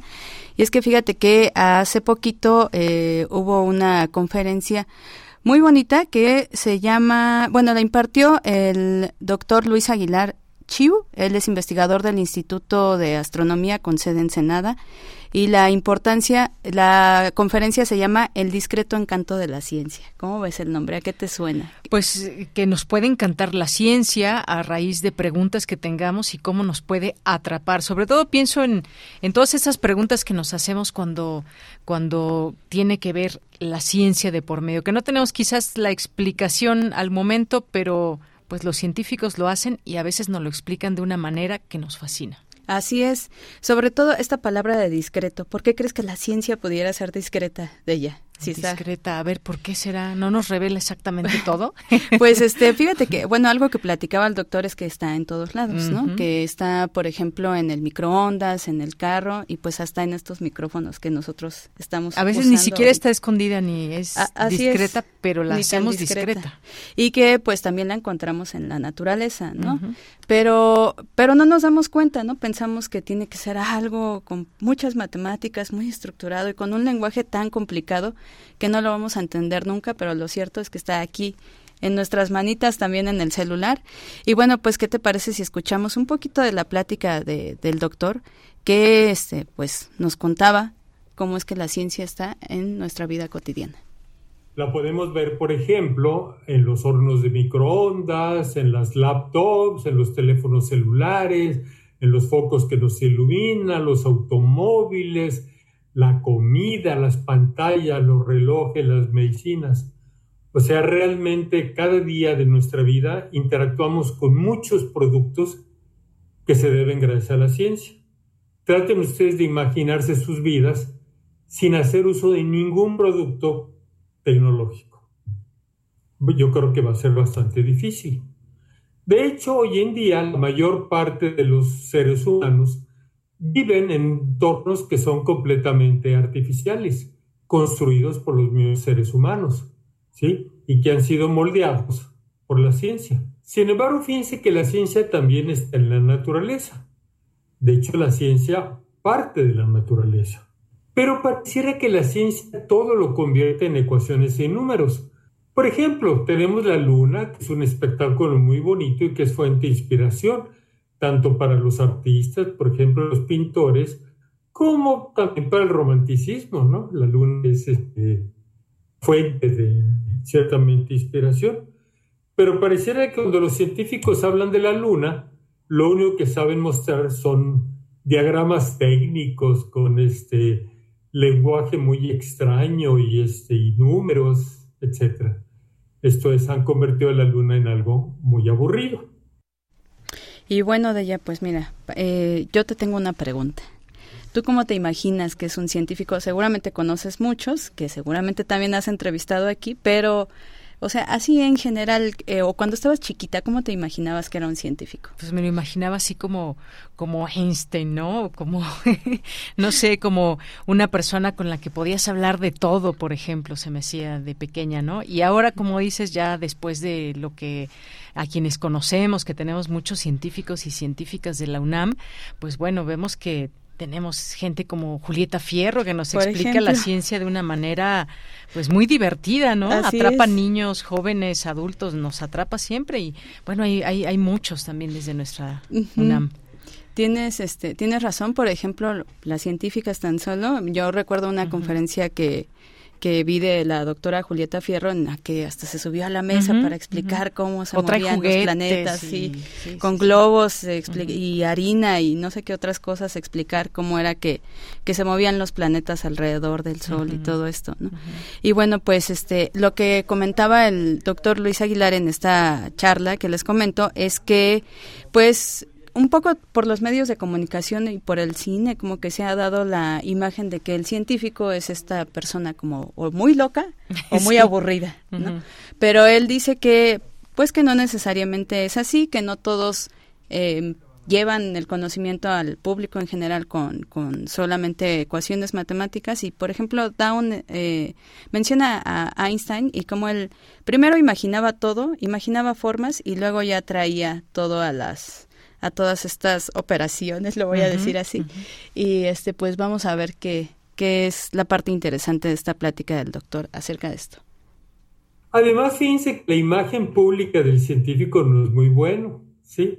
A través de las películas y las series de televisión, pues como que la imagen del científico es que o es un nerdo aburridísimo, o es un científico loco que está tratando de destruir el mundo todo el tiempo, o cosas así, que muchas veces usamos un lenguaje que es completamente inentendible. Por ejemplo, aquí este señor diciendo algo perfectamente válido en, este, en términos científicos, pero que es muy difícil de entender para cualquier persona.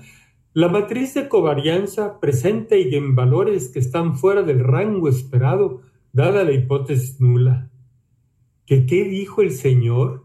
O sea, hay palabras que identificamos, hay artículos, este, hay verbos, pero como que agarran las muchas palabras y les da un significado muy técnico y pues acabamos sin entender qué es lo que están diciendo.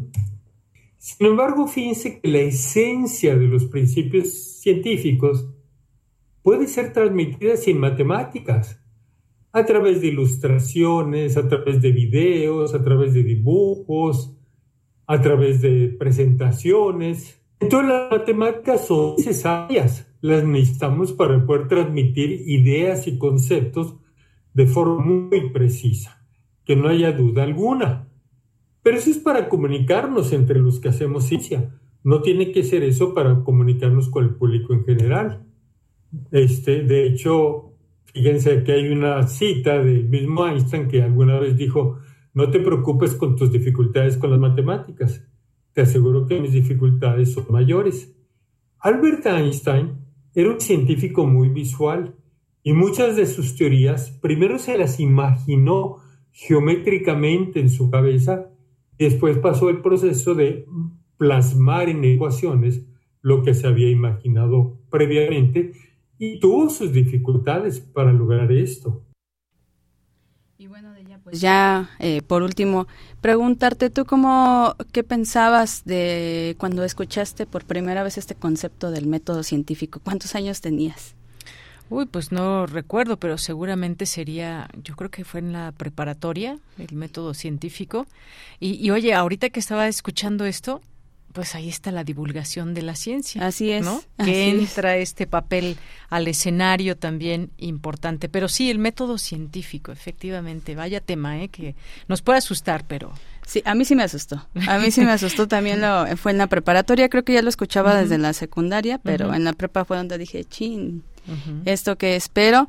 Pues el, el doctor hablaba en esta charla sobre el método científico y que no tiene que ser algo tan, tan riguroso pero bueno, más bien riguroso sí, pero no rígido, ¿no? Y que no le tengamos miedo al error. Yo creo que eso es algo muy importante y que también, pues él dice, se tiene que valorar esta parte también dentro de la ciencia, porque no todo sale conforme lo experimentas y a la primera ya, sino que hay un montón de errores y luego ya se llega a la comprobación de algo.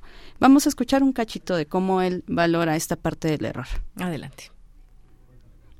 Y fíjense que aquí es muy importante la teoría o la hipótesis se va a aceptar o rechazar no porque yo tenga mucha fama, ¿sí? no porque yo les paso una mordida a alguien, no porque yo recibí muchos reportajes de las revistas y de los periódicos o me han hecho muchos programas de televisión, no para nada. Todo depende de los experimentos, o sea, de que le preguntaba a la vez, ¿es mi hipótesis correcta o falsa? Y la naturaleza es la que decide. Por ejemplo, Albert Einstein sacó su teoría general de relatividad que nos dice que la gravedad en realidad es la curvatura del espacio-tiempo desde el año 2015. Pero nadie le hacía caso a Einstein y Einstein no lo conocía el público en general. Fue hasta el año 2018, ya terminada la Primera Guerra Mundial, que una expedición de astrónomos británicos fue a hacer observaciones de un eclipse total del Sol que puso a prueba las predicciones de Einstein y las verificó. Resultó que eran ciertas. Y fue a partir de entonces que Einstein este, cobró mucha fama y ya todo el público lo empezó a conocer. Entonces no es cuando publicó su teoría, es cuando fue verificada. Entonces son cuatro pasos, sí, pero van a garantizar la gran efectividad y, muy importante, tenemos la capacidad de autocorrección. ¿Por qué? Porque si en el paso 4 me encuentro con que hay un rechazo, pues lo que hago es que me regreso al paso 1 o al paso 2 y formulo una nueva hipótesis, vuelvo a hacer experimentación y así estoy dando vueltas y vueltas hasta que finalmente logre una verificación. Y bueno, de ella, pues, eh, ojalá que al público le haya gustado la probadita de esta charla de los ciclos que, de conferencias que tiene el Instituto de Astronomía. Los invitamos a que no se los pierdan. Nos pueden encontrar en sus redes sociales. Yo me despido. Muchas gracias por la plática de ella y ya nada más los dejo con una frasecita. Buenas tardes. Gracias, Dulce. Tienes una cita con un científico. El día que el hombre se diese cuenta de sus profundas equivocaciones, habría terminado el progreso de la ciencia. Marie Curie.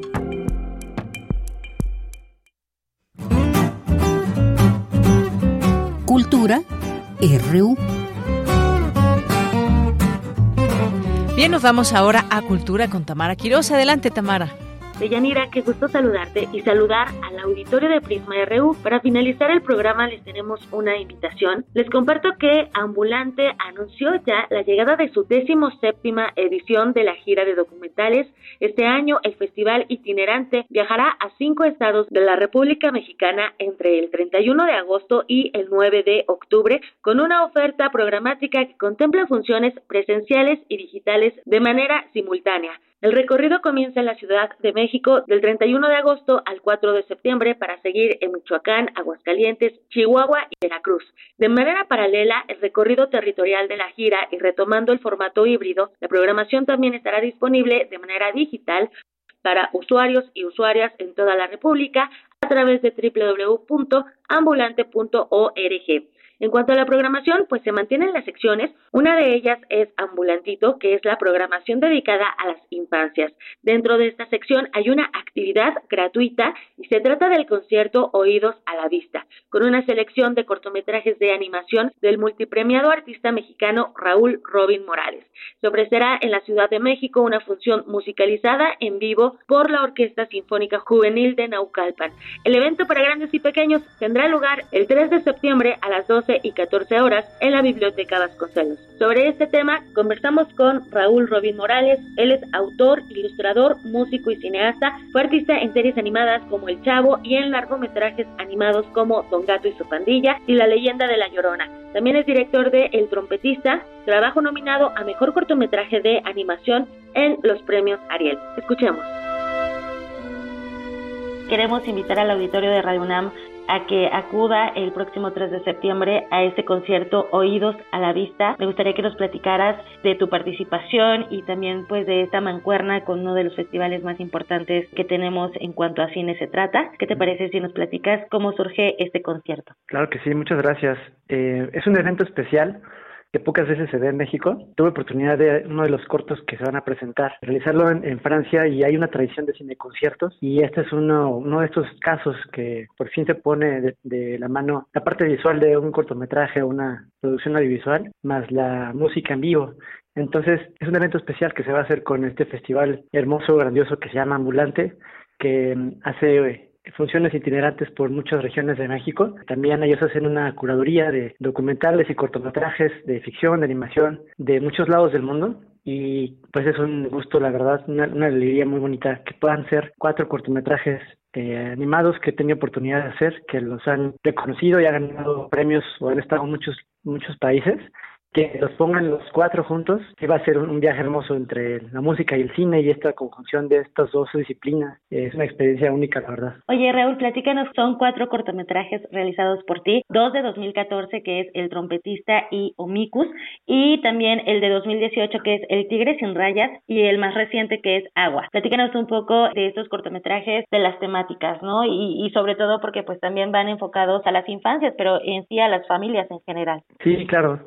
Eh, el trompetista fue un poquito antes que Amicus, una convocatoria que fue hecha con, con Incine y fue la historia de un trompetista que está atrapado en una banda de guerra y él tiene un, espíritu mucho más libre eh, y no sabe por qué lo regañan todo el tiempo y el general lo, lo manda a castigar, ¿no? Y incluso trata de hacer la nota que le piden, pero no lo logra, entonces lo castigan y en el encierro encuentra que tiene cierta libertad para tocar la música que él ya trae por su propia naturaleza y entonces empieza a descubrir que no, no hay nada malo con él, que en realidad eh, su música es diferente y es la confrontación de esta fuerza tirana, ¿no? de la que siempre nos dicen que tenemos que hacer lo mismo, repetido, igual que todos, contra este espíritu, eh, pues casi, casi, no sé, es una especie de revolución, pero más bien de esta música, ¿no? De la autenticidad, del cada quien de seguir su propia voz y es lo que pasa al final, como esa confrontación. Amicus fue realizado con un apoyo de Canal 22, de una convocatoria que existía en, esos años para productores independientes y va sobre la historia de un niño de, de la calle que también rescata a un gatito callejero y cómo a través de la amistad que entablan ellos dos